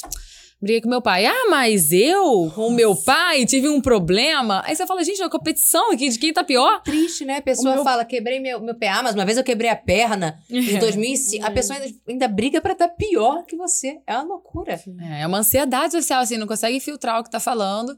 E é chato você sentir que não tá sendo escutada, que tá falando muito. E muitas das vezes a gente também tá no papel contrário, né? Da gente não quer escutar aquela pessoa. Aquela pessoa tá falando, falando. E você não quer escutar, você não tá interessado naquele assunto, aí você não sabe como cortar, né? Ou você tá, tipo, hum, sorrindo e não tá escutando. né? Então, assim, a gente acaba entrando pelos dois papéis. Isso é E normal. tudo bem, às vezes, Tudo não querer bem. escutar, né? Tudo bem, acho que tudo bem, faz parte da, do convívio É. social. Aí a outra, a outra comunicação é a comunicação crítica. Sabe quando a gente tá com ranço de alguém e aí a Sim. gente, tudo que a pessoa fala é ruim? A pessoa Uhum. fala, oi, ah, tchau, ah, Ah. tudo que a Vou pessoa. interpretar, vou interpretar. Fala aí, fala aí. Então, amiga. Ah. Viu? Essa funcionou. Essa funcionou. Essa. Já critica tudo que a pessoa tem pra Ganhei um dizer. Kikito agora. Vamos- Ai, eu sou essa pessoa muito, às vezes. É. E a gente começa a colocar os nossos conceitos de verdade em cima do que a outra pessoa tá dizendo, sem nem dar a chance da pessoa se explicar. Então, essa é uma comunicação muito falha também. E a gente geralmente tem isso com específicas pessoas, porque às vezes a gente é assim com alguém dentro da nossa casa. Principalmente. né? É. É muito mais comum. Isso é muito comum. E aí, quando a gente encontra alguém na rua, a pessoa fala, ah, o que, você é super educada. Ou alguém fala, ah, ô, ô, Lara, pega um negócio ali pra mim. Aí você fala, não, claro, né? Solista, pega ali pra pessoa. Aí a pessoa dentro da sua casa tem problema com a sua mãe, tudo que ela fala é ruim, é chato, ela é uma mala. E aí ela fala, ah, Laura, pega aquilo pra mim. Ah, não, pega você. Então, dentro da nossa casa, com as pessoas que a gente ama, com a gente tá, a gente é super crítico, a gente não aceita, a gente não escuta. E às vezes a pessoa da rua, que a gente nem conhece direito, a gente tá ali super solícito, escutando, ouvindo. Então, a escuta crítica é muito perigosa. É que né? amar o próximo é muito difícil, né? O próximo, quando tá mais próximo, é mais próximo, difícil. mais difícil Exatamente. Quando amar o que tá longe é fácil. Pois é. Aí é, é muito difícil. A gente, às vezes, também olha essa percepção do outro, né? A gente viu aí muita guerra quando a gente fala de política, naquela, enfim, das eleições, todos esses assuntos polêmicos, não vamos entrar em assuntos polêmicos, mas falando já sobre isso, as pessoas estão é, muito, com muita raiva, assim, das, das opiniões diferentes. E quando a gente pensa num assunto, se a gente pensar, sei lá, em justiça, né? No tema justiça, a gente tenta imaginar que a justiça é uma linha, então, eu tô aqui, a linha infinita, tá? A justiça tem N opções de perspectivas. Então, é uma linha completa, assim. Eu consigo ver essa parte da linha. E eu- o que eu falo sobre o que eu acredito da justiça é isso aqui que eu vejo da justiça. E eu conheço uma outra pessoa que tem esse outro, esse outro olhar da justiça. A gente não tá rival de, de entendimento do que é justiça. A gente tem olhares de da parte da linha diferentes. Então, quando essa pessoa começa a falar pra mim, eu tenho um olhar crítico, eu falo, ai, não, você tá errada, é assim, é assim, é assado. Então, eu já começo a colocar a minha opinião sobre justiça, a, a verdade, sem escutar o que a outra pessoa tem a dizer. Sendo que quando tem uma linha aqui e essa pessoa enxerga essa parte, essa, essa parte, o que, que eu preciso fazer pra conseguir enxergar essa parte? Eu não preciso ir pra cá. Porque eu não preciso. É, mas eu não preciso ir pra cá com a intenção de né, deixar de acreditar no que eu acredito pra acreditar no que ela acredita, né? Desvalidar o que eu acredito pra acreditar. Não, eu posso só subir, aumentar o meu leque do que eu vejo da linha E continuar acreditando no que eu acredito, nos meus valores, no meu entendimento, mas compreender o que a outra pessoa acredita também. Entendendo que ela não é minha rival. Né? A gente acredita de lados diferentes. E se eu conseguir compreender e escutar ela de fato, a gente vai conseguir se agregar. Entendeu? A pessoa bitolada é aquela pessoa que não quer ouvir a opinião da outra pessoa. Entendeu? Aquela pessoa que não. Eu sou, eu sou a verdade, eu sei da verdade, não quero dizer, ouvir nada que você está dizendo. E aí tá a escuta crítica, que é muito perigosa na nossa sabedoria no geral. Eu não tenho autoconhecimento, não tenho conhecimento de nada. É, é aquele meme do Caetano, né? Eu não vou te responder porque você tem uma opinião burra. você já viu? Aquilo é sensacional. Porque às vezes a opinião, é, tipo, tem essa coisa da linha, né? Mas às vezes a opinião da pessoa tá lunática. Lunática, bem longe. é. Às e vezes aí, é, é muito oposta faz? nossa, né? Quando é muito oposta nossa, é muito difícil da gente compreender. É. Mas eu não eu, compreender não é aceitar. Exato. É. Mas aí, no mínimo, paga minha passagem pra ir pro espaço. entender. Não, tô brincando, gente. Isso é uma brincadeira. Não é assim que funciona. Não, eu escuto. Eu escuto muito. Eu, eu, hoje em dia, né? Faz pouquíssimo tempo. É, Começou agora, na verdade. Tem um minuto que eu tô escutando.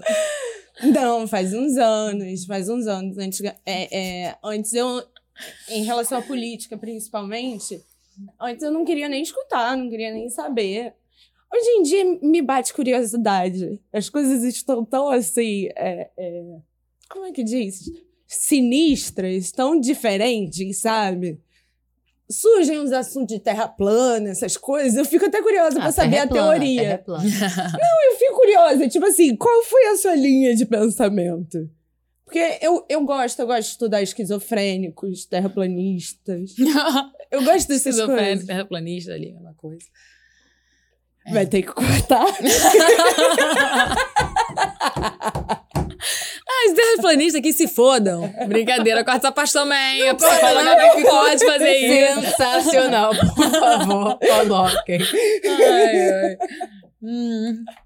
É complicado, a gente tá sendo aqui, eu só escuta crítica aqui com os terraplanistas. Mas a verdade absoluta é chata, né? A verdade absoluta é muito chata. Você fica ali é. naquilo a sua vida inteira e você não não abre sua mente pro resto. Exato. Eu acho isso chato demais. Eu acho, eu acho bem chato. Eu entro nesses momentos, às vezes. Não, acho que todos nós, né? É, tipo, eu tô falando a gente isso, passa por essa escuta, acontece, todo mundo é. passa por essa escuta, é. todo mundo passa pelas comunicações que a gente Sim. falou aqui, aqueles três tipos. A gente passa por todos. Linguagem do amor também, a gente passa por várias linguagens do amor também. Sim. Sabe? Então a gente tem uma escuta predominante, muitas vezes tem. Tem uma comunicação predominante? Tem. Tem uma linguagem do amor predominante? Tem, mas a gente circula pelas É menos outras. de serviço, porque eu não lavo louça. É. Não podemos ver. Foi um exemplo. Aí, olha, eu vou pro coração, tá vendo? Vou ter que ter uma comunicação Tô assertiva. Muito triste. Depois. Quem tem que lavar a louça é o Rafael. Tô muito triste, muito triste. Você é... A gente Minhas faz unhas. a unha. É, entendeu? Eu tenho uma, uma desculpa. Mal feita, beça. Não, é. Esqueci. Hum. A gente tá falando sobre a, alguma coisa. Agora vamos pra outra escuta. É. Não, eu, eu, eu ia, ia, falar alguma coisa sobre é, essa... Eu ia perguntar alguma parada, esqueci. Essa, então, ainda na escuta crítica, né? A gente, a gente consegue ver um tema bem da atualidade, que é o cancelamento na internet. Ah, né? Tudo que as pessoas falam é um corte do que é a realidade, né? Pega um corte do que a pessoa fez e já é um problema, já é uma questão, e a é. pessoa tá errada. Ninguém tá mais apto a escutar as pessoas. Né? É sempre Sim. uma crítica em cima da outra, tem uma verdade absoluta. Essa comunicação muito rápida que a internet está fazendo com a gente, está fazendo com que a gente critique as pessoas com muito mais facilidade. E sem procurar fundo, né? Você não vê as fake news, é isso? Cheio de fake news. Exato. Aí o terraplanista vem, só, vem disso também, né, gente? Sim. Já existem mil estudos que comprovam que a Terra não é plana, mas, cara, as informações estão vindo tão rápido na internet que estão influenciando muito as pessoas. Eu acho isso muito engraçado, porque eu vejo uma, uma notícia, assim, né, que me interessa, eu sempre boto no Google.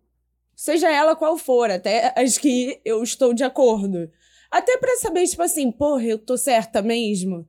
Então é isso mesmo? Aí eu vou lá e boto no Google. Aí é, apareceu uma coisa que eu não gosto, eu quero saber se aquilo tá errado, porque eu não gosto, então não quero que. Sabe? Eu, quero...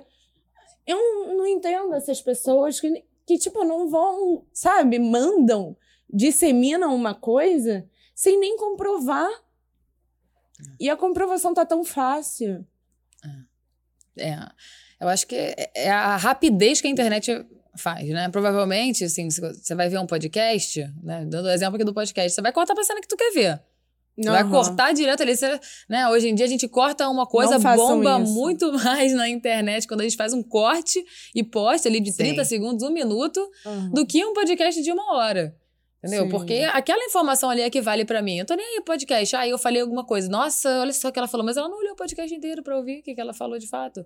Né? Aquele corte a gente pode dizer alguma coisa que pode interpretar daquela, daquela maneira. Mas o contexto eu tava explicando.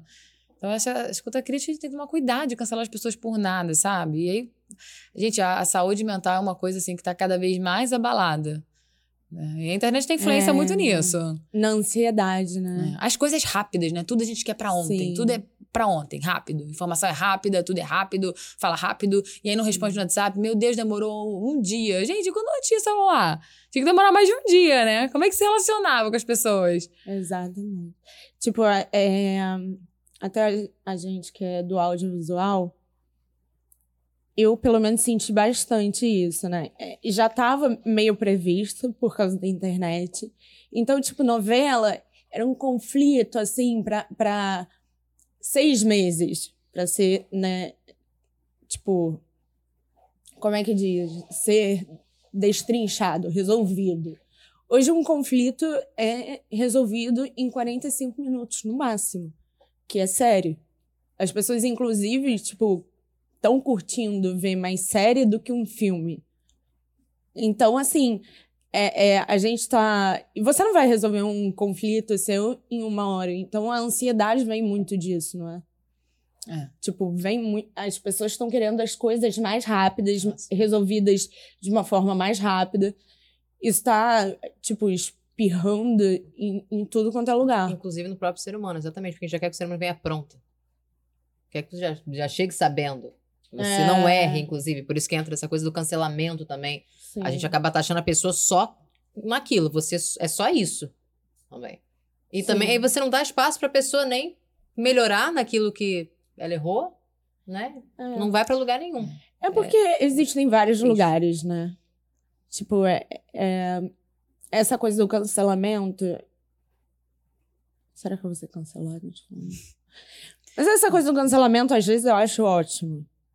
Sabe? É, tem um lado ótimo. compreensível do cancelamento, né? Que são Às aquelas. vezes. É, que são é, aquelas. Os pontos importantes que a gente tem que se É. colocar, né? Hoje em dia tá falando muito sobre a mulher empoderada, né? Sobre contra o machismo, contra o racismo, Sim. contra é, os homofóbicos, contra tudo que, que invalida o ser humano, né? A gente olha e Exato. fala. Ninguém tem direito de falar que a sua escolha sexual tá errada ou que a sua escolha de gênero tá errada. Eu acho que Uhum. isso é muito legal de se colocar na, na, na internet. Eu acho que, né, a gente viu aí o filme da Barbie falando sobre empoderamento, de várias pessoas criticando. Eu amei.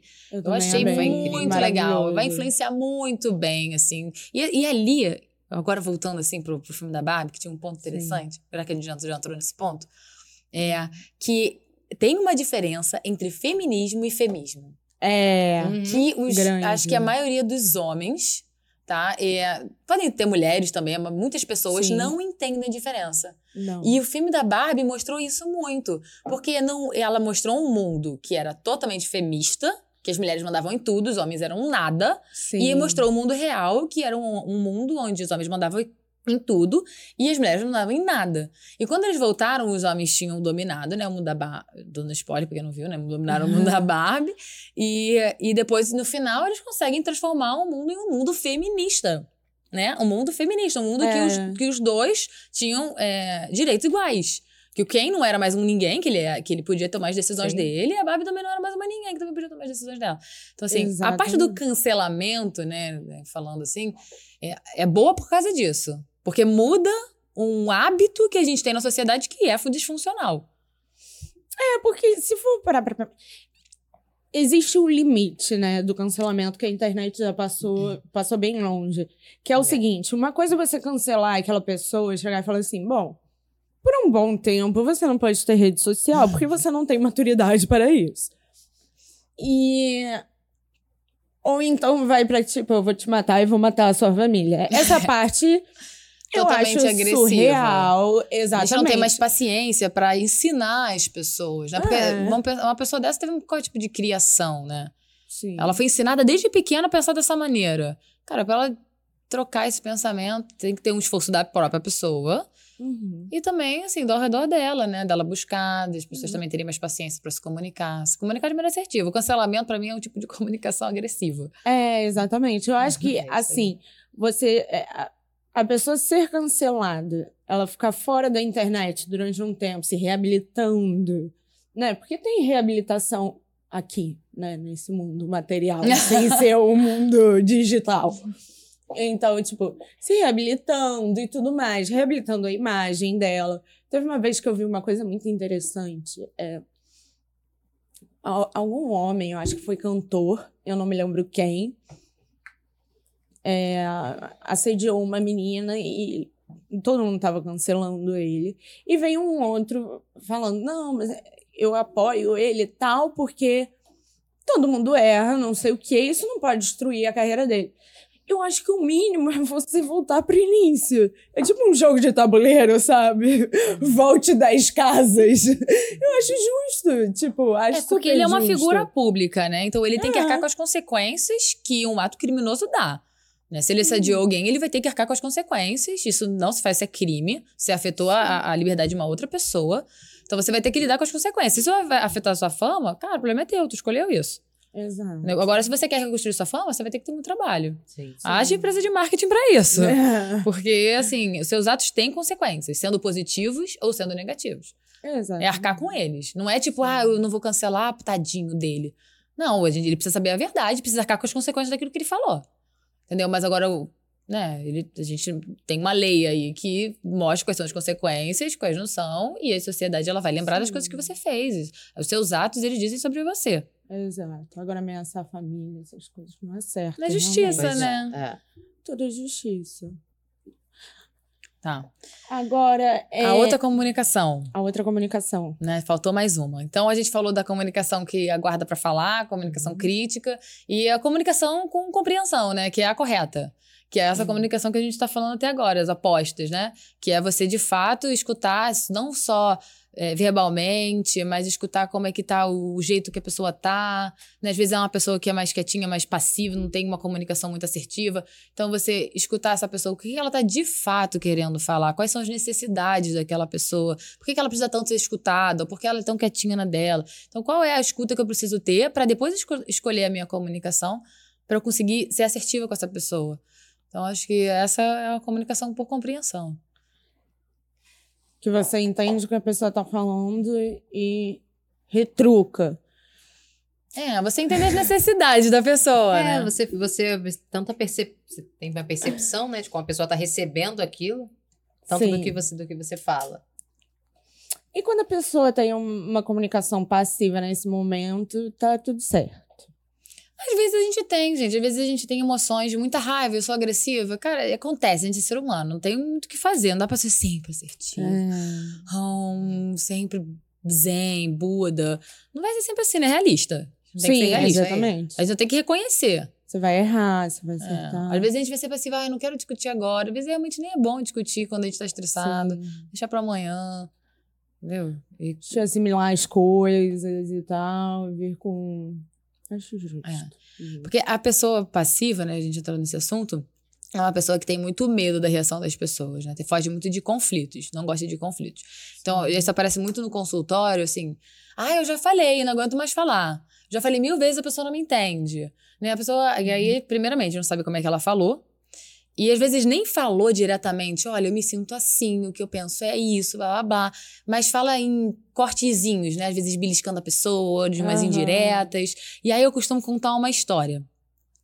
Que é assim, você tá dirigindo seu carro numa estrada vazia, não tem nada na estrada. Você passa por uma casinha, só tem uma casinha na estrada. Aí o seu pneu fura. Aí furou o pneu, aí você olha lá, não tem mais step, não tem lá o para trocar o pneu. Aí você fala, vou naquela casa ali pra pedir alguma coisa emprestada pra me ajudar aqui a trocar o pneu. Aí você vai andando até aquela casa, vai caminhando. Aí quando você vai caminhando, você já vai pensando, ah, eu vou bater na porta. E a pessoa vai me atender, vai me xingar, vai achar que eu tô ali pra. Você vai se sentir ameaçado, vai. E aí eu começo a criar várias hipóteses na minha cabeça do que, que vai acontecer quando eu bater naquela porta. Aquela pessoa não vai gostar de mim, ela vai ser grossa comigo, ela não vai ser legal comigo, ela vai. E aí, enquanto eu tô fazendo essa caminhada, eu já vou me, me fortalecendo, né? Me botando, botando um bando de, de questões de. Eu tenho que me preparar para aquela reação que é o pior que pode acontecer. Sim. E aí eu bato naquela porta, a pessoa abre. Eu sei que você não quer tá- que eu, que eu esteja aqui, mas não quer, eu preciso disso, você tem que me dar agora, não quer. E aí eu já vou com todas as armas na mão. E isso acontece muito nas nossas relações. A gente já vai com todas as armas na mão porque a gente já pensa no pior que pode acontecer. Então essa pessoa ela não vai me escutar. E aí você já chega gritando. Ah, assim mesmo que ela vai te escutar, né? Uhum. E aí começa essa ansiedade da gente não falar com as pessoas, da gente pensar no pior que pode acontecer. A ansiedade faz isso, que é o nosso cérebro nos protegendo de algo perigoso. né? Então, a crise de ansiedade é isso. É quando o nosso cérebro entende.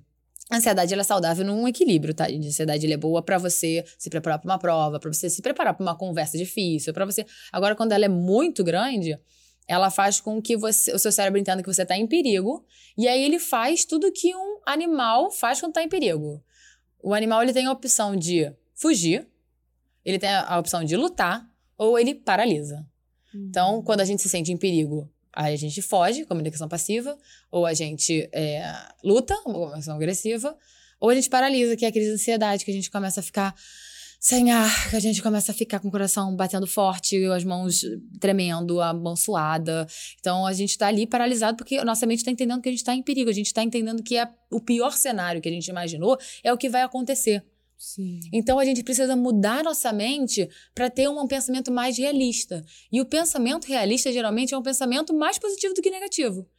Por exemplo, vocês me convidaram aqui pro podcast. Cara, você acha que eu não pensei? Nossa, eu vou gaguejar, eu vou esquecer o que eu tinha que falar, vai dar alguma coisa errada. Cara, esse era o pior que poderia acontecer. O que, que eu me perguntei? Eu falei, cara, o pior que pode acontecer é esse. É tão ruim? Pô, é ruim. Mas não é tão ruim assim Uhum. né? Ah, mas é realista de acontecer? Cara, não, eu estudo, eu faço isso todos os dias, sabe? Eu, a probabilidade disso acontecer é, é pequena, entendeu? Eu, eu acho que eu sei que eu consigo dizer, sei lá, aí eu vou no outro extremo, o melhor que pode acontecer, nossa, sei lá, eu... Sei lá, eu ficar super famosa e, e, sei lá, encher minha agenda, fazer uma clínica, chegar ali no meu sonho em dois segundos, né? Eu tenho um sonho de Sim. fazer uma clínica e de tudo. Ah, isso vai acontecer amanhã. Isso não é realista. Isso não vai acontecer né? Uhum. Quem sabe? Mas, pode ser que sim. Mas entende que, tipo, o- nem o muito, muito, muito, muito bom é realista, nem o muito, muito, muito ruim é realista. O Sim. realista é isso aqui ser super produtivo, isso aqui ser um grande passo pra mim, ser um, pô, uma conversa super legal, que eu tenho uma troca maneira. E isso, o realista é muito mais positivo do que negativo. Exato. Então, quando eu tenho esse mindset de ser mais realista e não sempre pensar no pior que pode acontecer, cara, muda totalmente a minha questão com a minha ansiedade. Mas é muito simples eu falar que é muito bonito, né? Mas tem pessoas que têm esse pensamento de forma muito automática. O pior que vai acontecer sempre. E Sim. aí você paralisa, tem crise de ansiedade, tem ataque do pânico, você tem fobia social, enfim, aí entra várias questões. Além de questões físicas também. E isso vem da onde? Eu acho que vem eh, de. Acho que vem da nossa percepção mesmo, né? De histórias de vida, né? Vem de, de onde a gente vem, da nossa família, se a gente sempre foi muito criticado, se a gente não foi, se a gente se colocou em relacionamentos que foram tóxicos, relacionamentos que não foram bons. da- De várias coisas que eu fui construindo, por que que acontece?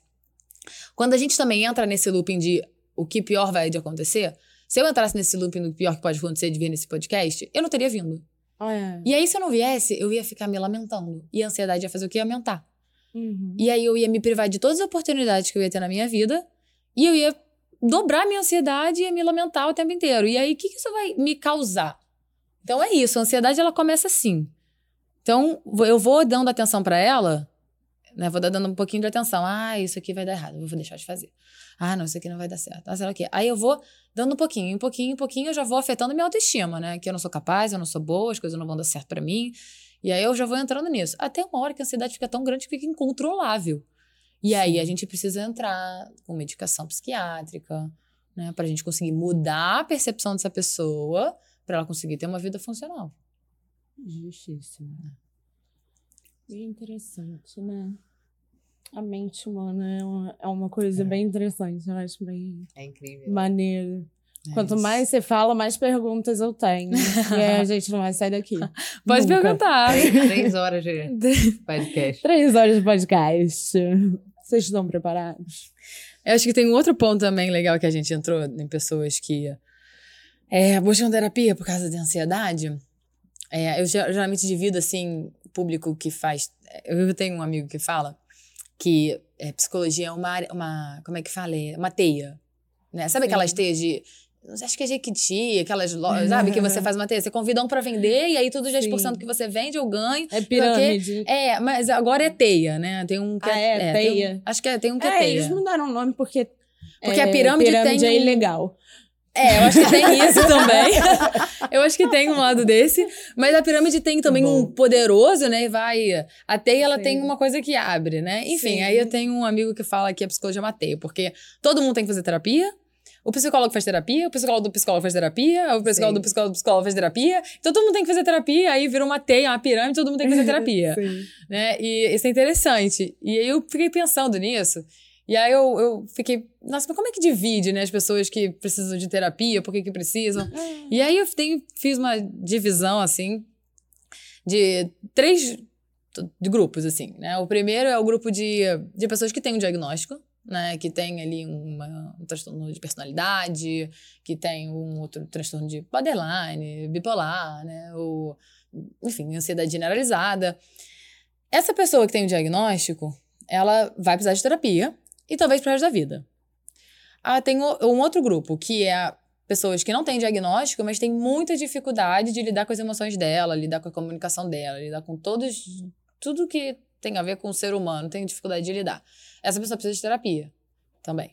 E tem um outro, um outro grupo, que é uma pessoa que não tem diagnóstico, que consegue lidar bem com as próprias emoções, é uma pessoa que tá tudo bem, não tem uma crise de ansiedade, tá bem, né? Tem essas questõezinhas normais no dia a dia, mas tá bem. E essa pessoa tá buscando autoconhecimento. Porque ela Todo quer mundo, entender. então, né? Todo mundo precisa de terapia. No final das contas, todo mundo precisa de terapia. Ninguém escapa do consultório. No final de tudo, todo mundo precisa de terapia. Mas, assim, alguns mais, né? E outros talvez menos, mas é importante pra todo mundo. Pra você começar a entender de onde é que vem aquela minha mania, por que, que isso me irrita, por que, que isso não me irrita, como é que eu posso melhorar aqui, como é que eu posso. Ninguém é bom em tudo. Né? E nem é pra ser. Mas é legal a gente começar a entender um pouquinho, sabe, desses É. pontos. Mas se a gente for parar pra pensar, tipo assim, o que a gente precisa de fato pra sobreviver seria aquela- aquelas coisas básicas, né? Que é casa, é- é- enfim, moradia, comida, respirar. Mas fora isso, fora esse básico, hoje a gente precisa de muita coisa pra viver. A terapia tá ali é uma das coisas que é, é quase depois do básico, sabe? A gente precisa de tanta coisa e a gente vai esquecendo, botando a terapia de lado, como se não fosse. Mas a gente tá cuidando de uma coisa que a gente. que tá sempre com a gente, sabe? Você precisa de academia, eh, né? Você precisa se exercitar. É, sei lá, você precisa de mais que de lazer. Mas cuidar da sua mente, você ter relacionamento, para você ter relacionamentos saudáveis e relacionamentos em geral, assim, relacionamentos com a sua família, relacionamentos no trabalho, relacionamentos com seus amigos. Uhum. Acho que é um dos primórdios aí da tua vida. Então, É, A saúde mental, ela tem um ponto que você não vê quando ela tá quebrada, né? Quando você É. quebra um braço, você tá vendo e tá Sim. doendo pra caceta. Então, assim, você vai lá, vai engessar o seu braço. Agora, quando você tá muito triste, tá muito deprimido, com várias pessoas ao seu redor falando que isso é mimimi, ou que você mesmo não valida a sua dor, falando que a dor do outro, não, porque tem alguém passando fome. Cara, não desvalida a dor de quem tá passando fome, isso é muito triste. Mas você tá sofrendo por algo é, mais superficial, também é dor, também é sofrimento, sabe? Você tem que validar essa dor. Então, assim, as pessoas elas acabam indo no último, última opção, vou cuidar da minha saúde mental. Então, quando a gente É. fala do, do- da básica que você precisa de comer, precisa dormir, ter um lugar quentinho pra dormir, é uma questão de sobrevivência. Se você não comer, você sim, morre, né? exato. Então, assim, até- se você não fizer terapia, você não morre, mas você vive muito mal se você não tiver uma, uma sanidade mental. Exatamente. né? Então, acho que é esse ponto que é importante. É, porque você vai para um outro lugar, né? Porque quando, quando você chega e fala assim, todo mundo precisa de terapia, a pessoa já vai. Não, as pessoas precisam de um lugar para morar, as pessoas precisam de uma coisa para comer. Aí você chega e fala, então tá. Então eu vou cortar tudo isso, todo o resto seu que você acha que você não precisa, que você tá falando agora que não precisa, e vão vir assim umas 50 coisas que você poderia incluir a terapia naquilo que, que são muito mais importantes e vão te fazer. Porque às vezes você tá com é, até problema de saúde mesmo, que é desencadeado pela, pela falta de saúde mental, não é? Uhum, sem dúvidas. Tipo, várias dores, né? É, alergias sem explicação, coceira.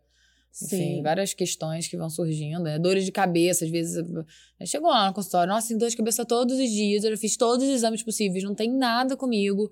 E o meu neurologista mandou vir fazer psicólogo. Né? E aí a gente vai percebendo quais são as demandas que precisam ser trabalhadas para ela parar com aquela dor de cabeça.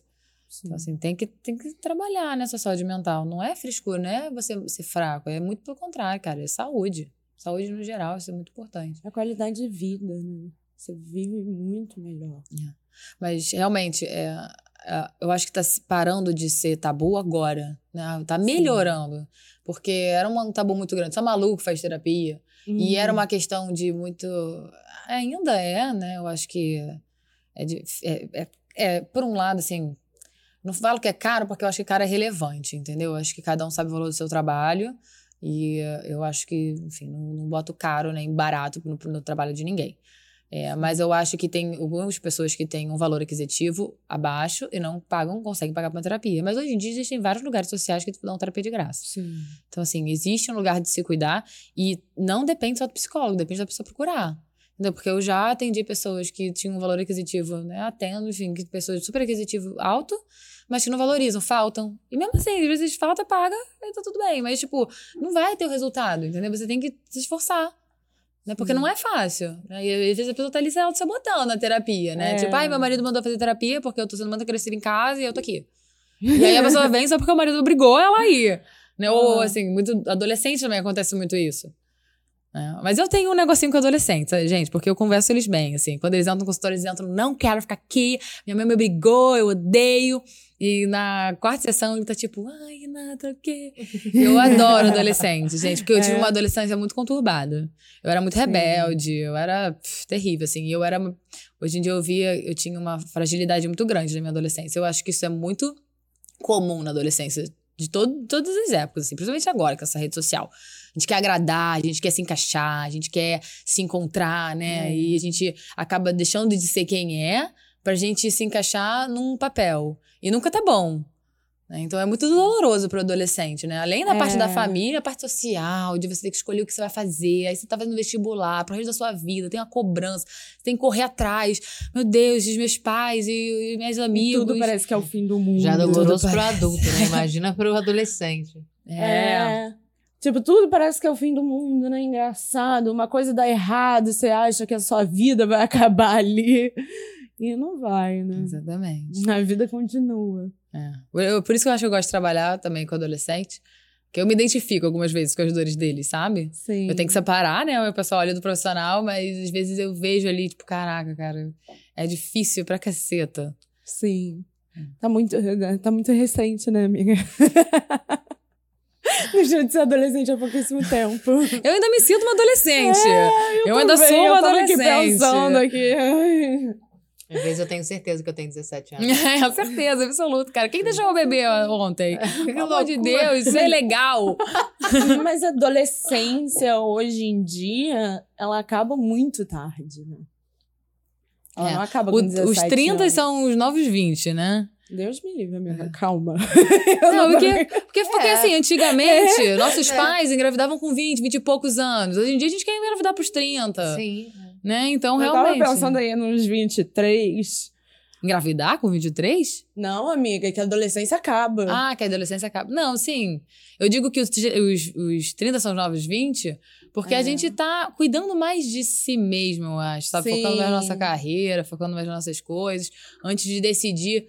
De fato, se quer ter uma família. Tem gente que não quer. Sim. Se quer ter uma casa fi- fixa, tem gente que não quer também. Exato. É, pra mim, tipo, a gente até falou isso há pouco tempo, mas eu não penso agora de jeito nenhum em já, já ter filho e tudo mais. Isso é uma coisa mais pros 30 mesmo. Se acontecer. É. E, assim, é legal diferenciar o que, que você quer de fato, o que, que as pessoas decidiram que você deveria querer. É. É. Né? Sim. Mas tem, tem isso. É, Pra mim, é, não sei se surgiu pra vocês, mas pra mim já tá tendo uma cobrança. Tipo, não vai ter filho? É. Pra vocês não? Pra você não rolou isso? Só uma te Não. pergunta. Não, minha mãe, ela, por exemplo, quer muito ter um neto que venha de mim, né? Em específico. Até porque ela já tem carambocentos netos. Mas ela quer muito que tenha meu. Mas não, não tem pressa pra ser agora, não. Muito pelo contrário. É, Ela, fica, ela respeita muito meu tempo, né? Então. então ela você deve- mexeu aqui, tá fazendo É, tá barulho. tuque-tuque. Ela. Não, tipo assim, não tá pedindo agora, sabe? Mas já tá vindo uma coisa, tipo, que umas perguntas que não tinham antes. Tipo, ah, você pensa em ter filho? Não sei o que. Ninguém te pergunta isso com 19 anos. É, é, assim, É, de- sim, do meu, sentido. a minha vida pessoal, assim, em relação a isso, é bem tranquila também. Eu tenho, acho que, assim, acho que os meus pais tá querem. casada também, né, Renata? Eu, no caso, solteira, seu tempo todo mundo certo. me pergunta, tipo assim, minha filha, e Em vez de aí? perguntar dos filhos, pergunta: você não vai casar, não? E aí? Não, mas é- Normalmente começa mas assim, e depois vem como, e os filhos? E você quer? É que eu acho que hoje em É. dia as pessoas estão menos conservadoras, né? Não precisa Exato. casar mais, né? Você É, mora é verdade. Sim. Depois você tem filho se quiser, né? Então, assim, não Uhum. tem mais esse negócio conservador. Você tem que casar antes de ter filho. É. Né? E Eu casar acho que é por isso que quê, essas né? não Só essa- surgiram. Surgiu, tipo, exatamente por isso. Você não tá com ninguém. Tipo, não tá namorando, não, não, não vai ter filho. É vai cobrança ter... chata, né? Já vai, não. Você não vai ter filho? Cobrança, é uma cobrança bem difícil, assim. É. Muito difícil. As pessoas se sentem muito cobradas. Não só pelos pais, mas pela sociedade em geral, né? O que, que é esperado de uma pessoa adulta. Sim. Né? Que você tenha um valor X, que você tenha um trabalho fixo, que você esteja casado, tenha uma casa própria. Isso não é sinônimo de felicidade. Ah, pra algumas nem- pessoas pode ser, mas nem não pra sucesso, né? Nem Tem gente sucesso. aí que tá casada, tá passando um perrengue. Não perrengue financeiro que eu digo, mas assim, tá numa situação complicada com a pessoa que tá morando. não- já não queria mais estar morando. Então, tipo. E fica por causa dos outros, né? Pra não decepcionar. É, exatamente. Tipo, ah, se eu, se eu sair, tipo, se eu separar e tudo mais, eu não vou nem voltar pro lugar onde eu tava. Eu vou, vou já pro fracasso, né? Se eu tô, tipo, bem sucedida nesse lugar, se eu sair daqui, eu sou uma fracassada. Tipo, tem isso também. Bem complicado. A vida, né? A vida. A vida. Que É. precisa de comunicação. Precisa de comunicação. Comunicação, como é que a gente já tá fazendo isso aqui? É, Possível. Exato. Não tem como, né? Não tem como. E o que acontece quando a gente já questiona uma pessoa que a gente conhece, tocando naquilo que a gente já sabe que fere ela? É, geralmente a gente faz isso quando a gente tá querendo é, mostrar pra pessoa como é que a gente tem que se, tá se sentindo. Em vez de eu falar pra ela, olha, isso me chateou, isso me deixou assim, assim, assado, eu quero transferir a minha dor pra ela. Né? Então, Ah. assim, eu tô muito irritada com A alguém gente ataca. e eu ataco ela naquilo que eu sei que vai machucar, aquilo ali eu vou fazer que aquela pessoa sinta da mesma maneira que eu tô me sentindo. Em vez de eu me transmitir de uma maneira assertiva, eu faço com que ela sinta daquela maneira que não vai chegar em lugar nenhum. É, Né? é Eu- bem tóxico isso. não né? acho uma solução pro problema. E assim, não é vitimizando, nem tornando ninguém como vilão, mas a pessoa faz isso de maneira inconsciente, ela não consegue nem lidar com as próprias emoções, então eu vou lá e vou ferir o outro pra eu me sentir um Hum. pouquinho melhor, e eu acho que isso nem funciona, porque você nem se sente melhor, mas eu vou fazer com que a outra pessoa me entenda, porque ela não tá me entendendo, E então eu quando você se sente melhor depois que você fere quem te feriu? É, eu acho que assim, é- eu acho que é um sentimento superficial, não sei se é duradouro isso. Ah, sim, com certeza. né? Você acha que se sentir ali um pouquinho melhor, depois passa. Acho que existem pessoas que têm uma- um, um lado um pouquinho mais cruel do que outras, que são um pouco menos, são um pouco mais irresponsáveis. Eu acho que entra muito também naquele ponto que a gente falou sobre responsabilizar os outros pelo meu sofrimento, Sim. né? Porque se o outro causou o meu sofrimento e eu não tenho responsabilidade pela minha emoção e o outro que tem responsabilidade pela minha emoção, eu tenho que aniquilar o outro. O outro é o problema. Eu vou acabar com ele. Né? Tipo a Então- pessoa que te traiu, aí você vai lá e trai. É, isso é bem assim. Infantil, né? E não vai ter solução nenhuma. Qual a solução dentro disso, né? Vai- talvez vai amaciar teu ego ali. Você vai ficar ali É. com o ego menos ferido, talvez. Mas não sei se vai resolver muita coisa. É. Sim. Então, assim, eu entendo que o outro é responsável pelo que eu tô sentindo, eu vou aniquilar ele, vou responsabilizar ele, não é minha culpa, é culpa dele. E aí eu vou ferir ele para eu me sentir melhor. Talvez seja esse raciocínio, talvez que as pessoas se sintam melhor. Porque eu entendo que a culpa é do outro, e quando eu vejo o culpado sendo ferido, ai, beleza. Ou até para parecer que estamos melhor. Estamos num lugar melhor, estamos superiores para as outras pessoas É. que estão em volta vendo também. É, é o ego, também é né? ego. Também casa o uma ego. questão de ego. É o ego. É ego é complicado. É, Eu gente. acho que a, a, a melhor. Ai, que horror. Deixa eu ler aqui esse podcast. meu, meu futuro tá aí. Meu fu- Como é que ele tá? Tá muito preto aí, tá muito escuro. Meu Escuro, Deus do céu, não. Tá. Não, é o Tá que eu ia triste. falar é que é essa. Que eu costumo falar isso, né? Eu, eu tenho. Eu meio que. Uma pessoa que me machuca de verdade. Eu meio que me recolho. Assim, quando me machuca de verdade, né? Que tem, tem aquela coisa que, assim. Ah, é, é. Me feriu, mas não é. um- Sabe? Não foi muito grave. Não, não é uma parada que me atingiu muito e tudo mais. Agora, quando é assim, eu meio que tiro ela totalmente da minha vida. A ponto que eu posso me relacionar com ela de novo.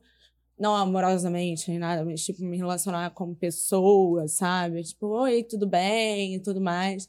Pode, pode sair comigo que, pra mim, ela não existe mais. É, Esse ponto que você trouxe é legal, né? De tem coisas que me incomodam muito, que são assim muito dolorosas pra mim, e tem outras coisas que não são tanto. E aí isso depende de como você se enxerga. Se eu acho que eu sou uma inútil, que eu não faço nada certo, e outra pessoa olha pra mim e fala você é uma inútil, aquilo vai doer muito mais, porque eu acredito no fundo daquilo. Sim. Do que se eu acreditar que eu não sou uma inútil, eu vejo várias coisas boas que eu faço, eu não reconheço que eu sou uma inútil, então a pessoa vai chegar, olha, você é uma inútil, e aquilo vai me chatear porque eu não gostaria que ela pensasse assim de mim.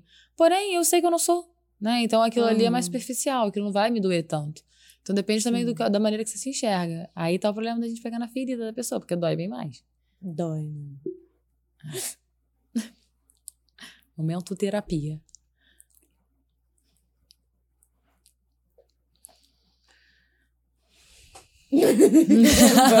Reflexiva. Vamos, vamos, como é que é? A ASMR?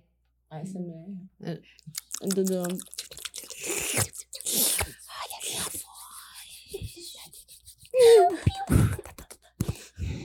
Gente, eu tô amando.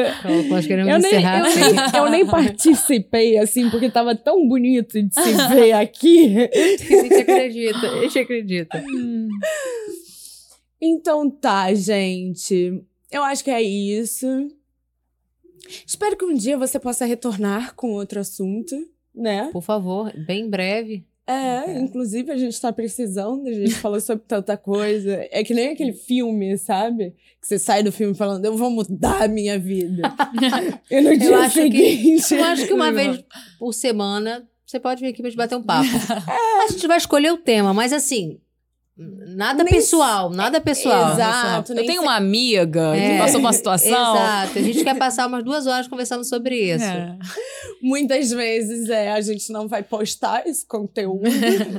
Mas é porque às vezes Aquela dá erro mesmo. de graça. É porque o Roger às vezes não, não, não editou direito, entendeu? Mas vai dar tudo certo. Caralho.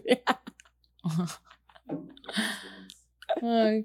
Tá bom, gente, eu agradeço muito pelo convite. Fico muito feliz. Eu acho que essa conversa foi ótima. Foi assim. maravilhoso. Acho que, assim, fluiu bastante. Acho que tem muito a agregar, assim, na vida de todo mundo. Eu acho que é bem legal. Então, assim, Eu acho. para os próximos convites, já considerem aceitos. Eva! Foi maravilhoso. Muito obrigada mesmo, Renato. Foi muito gostoso mesmo. Foi um Sim, papo foi muito, muito bom. bacana. Nem senti E o eu tempo acho- passar. É, foi, inclusive, foi muito, né? A gente estourou o tempo, mas é isso, faz parte. Assim que é bom. É, e eu acho que tá em tudo, né? A gente falou sobre uma coisa que tá em tudo na vida das pessoas, claramente. A gente precisa. Pra estar tá na vida de alguém, você precisa ter se comunicado com a pessoa, se no mínimo, ou ter escutado ela. Enfim. Se você tivesse que encerrar esse bate-papo mandando uma mensagem em relação à comunicação para quem tá assistindo, É, o que você diria? Lendo para sua bela câmera ali. É, eu acho que eu falaria, na verdade, uma mensagem sobre felicidade, que eu já Bom. escutei e, assim, é uma coisa que fica muito na minha cabeça. Eu nem me lembro quem era o autor, mas é uma mensagem que fala: é, quem é feliz não é uma pessoa que não tem conflitos, mas é uma pessoa que sabe lidar com eles. Quando a gente entende que a gente é responsável e a gente tem escolha sobre as nossas atitudes, sobre as nossas sensações, sobre os nossos sentimentos, sobre os nossos pensamentos, a gente começa a compreender e a lidar com mais leveza, com mais felicidade e começa a sustentar essas escolhas, por mais difíceis que sejam, com mais é, positividade.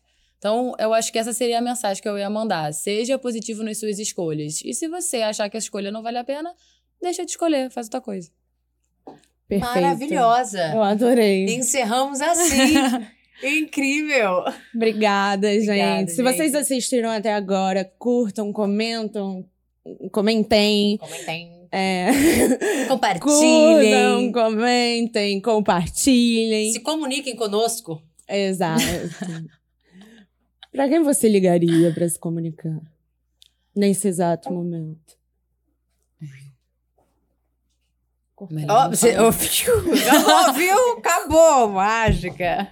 Na mão. suspense.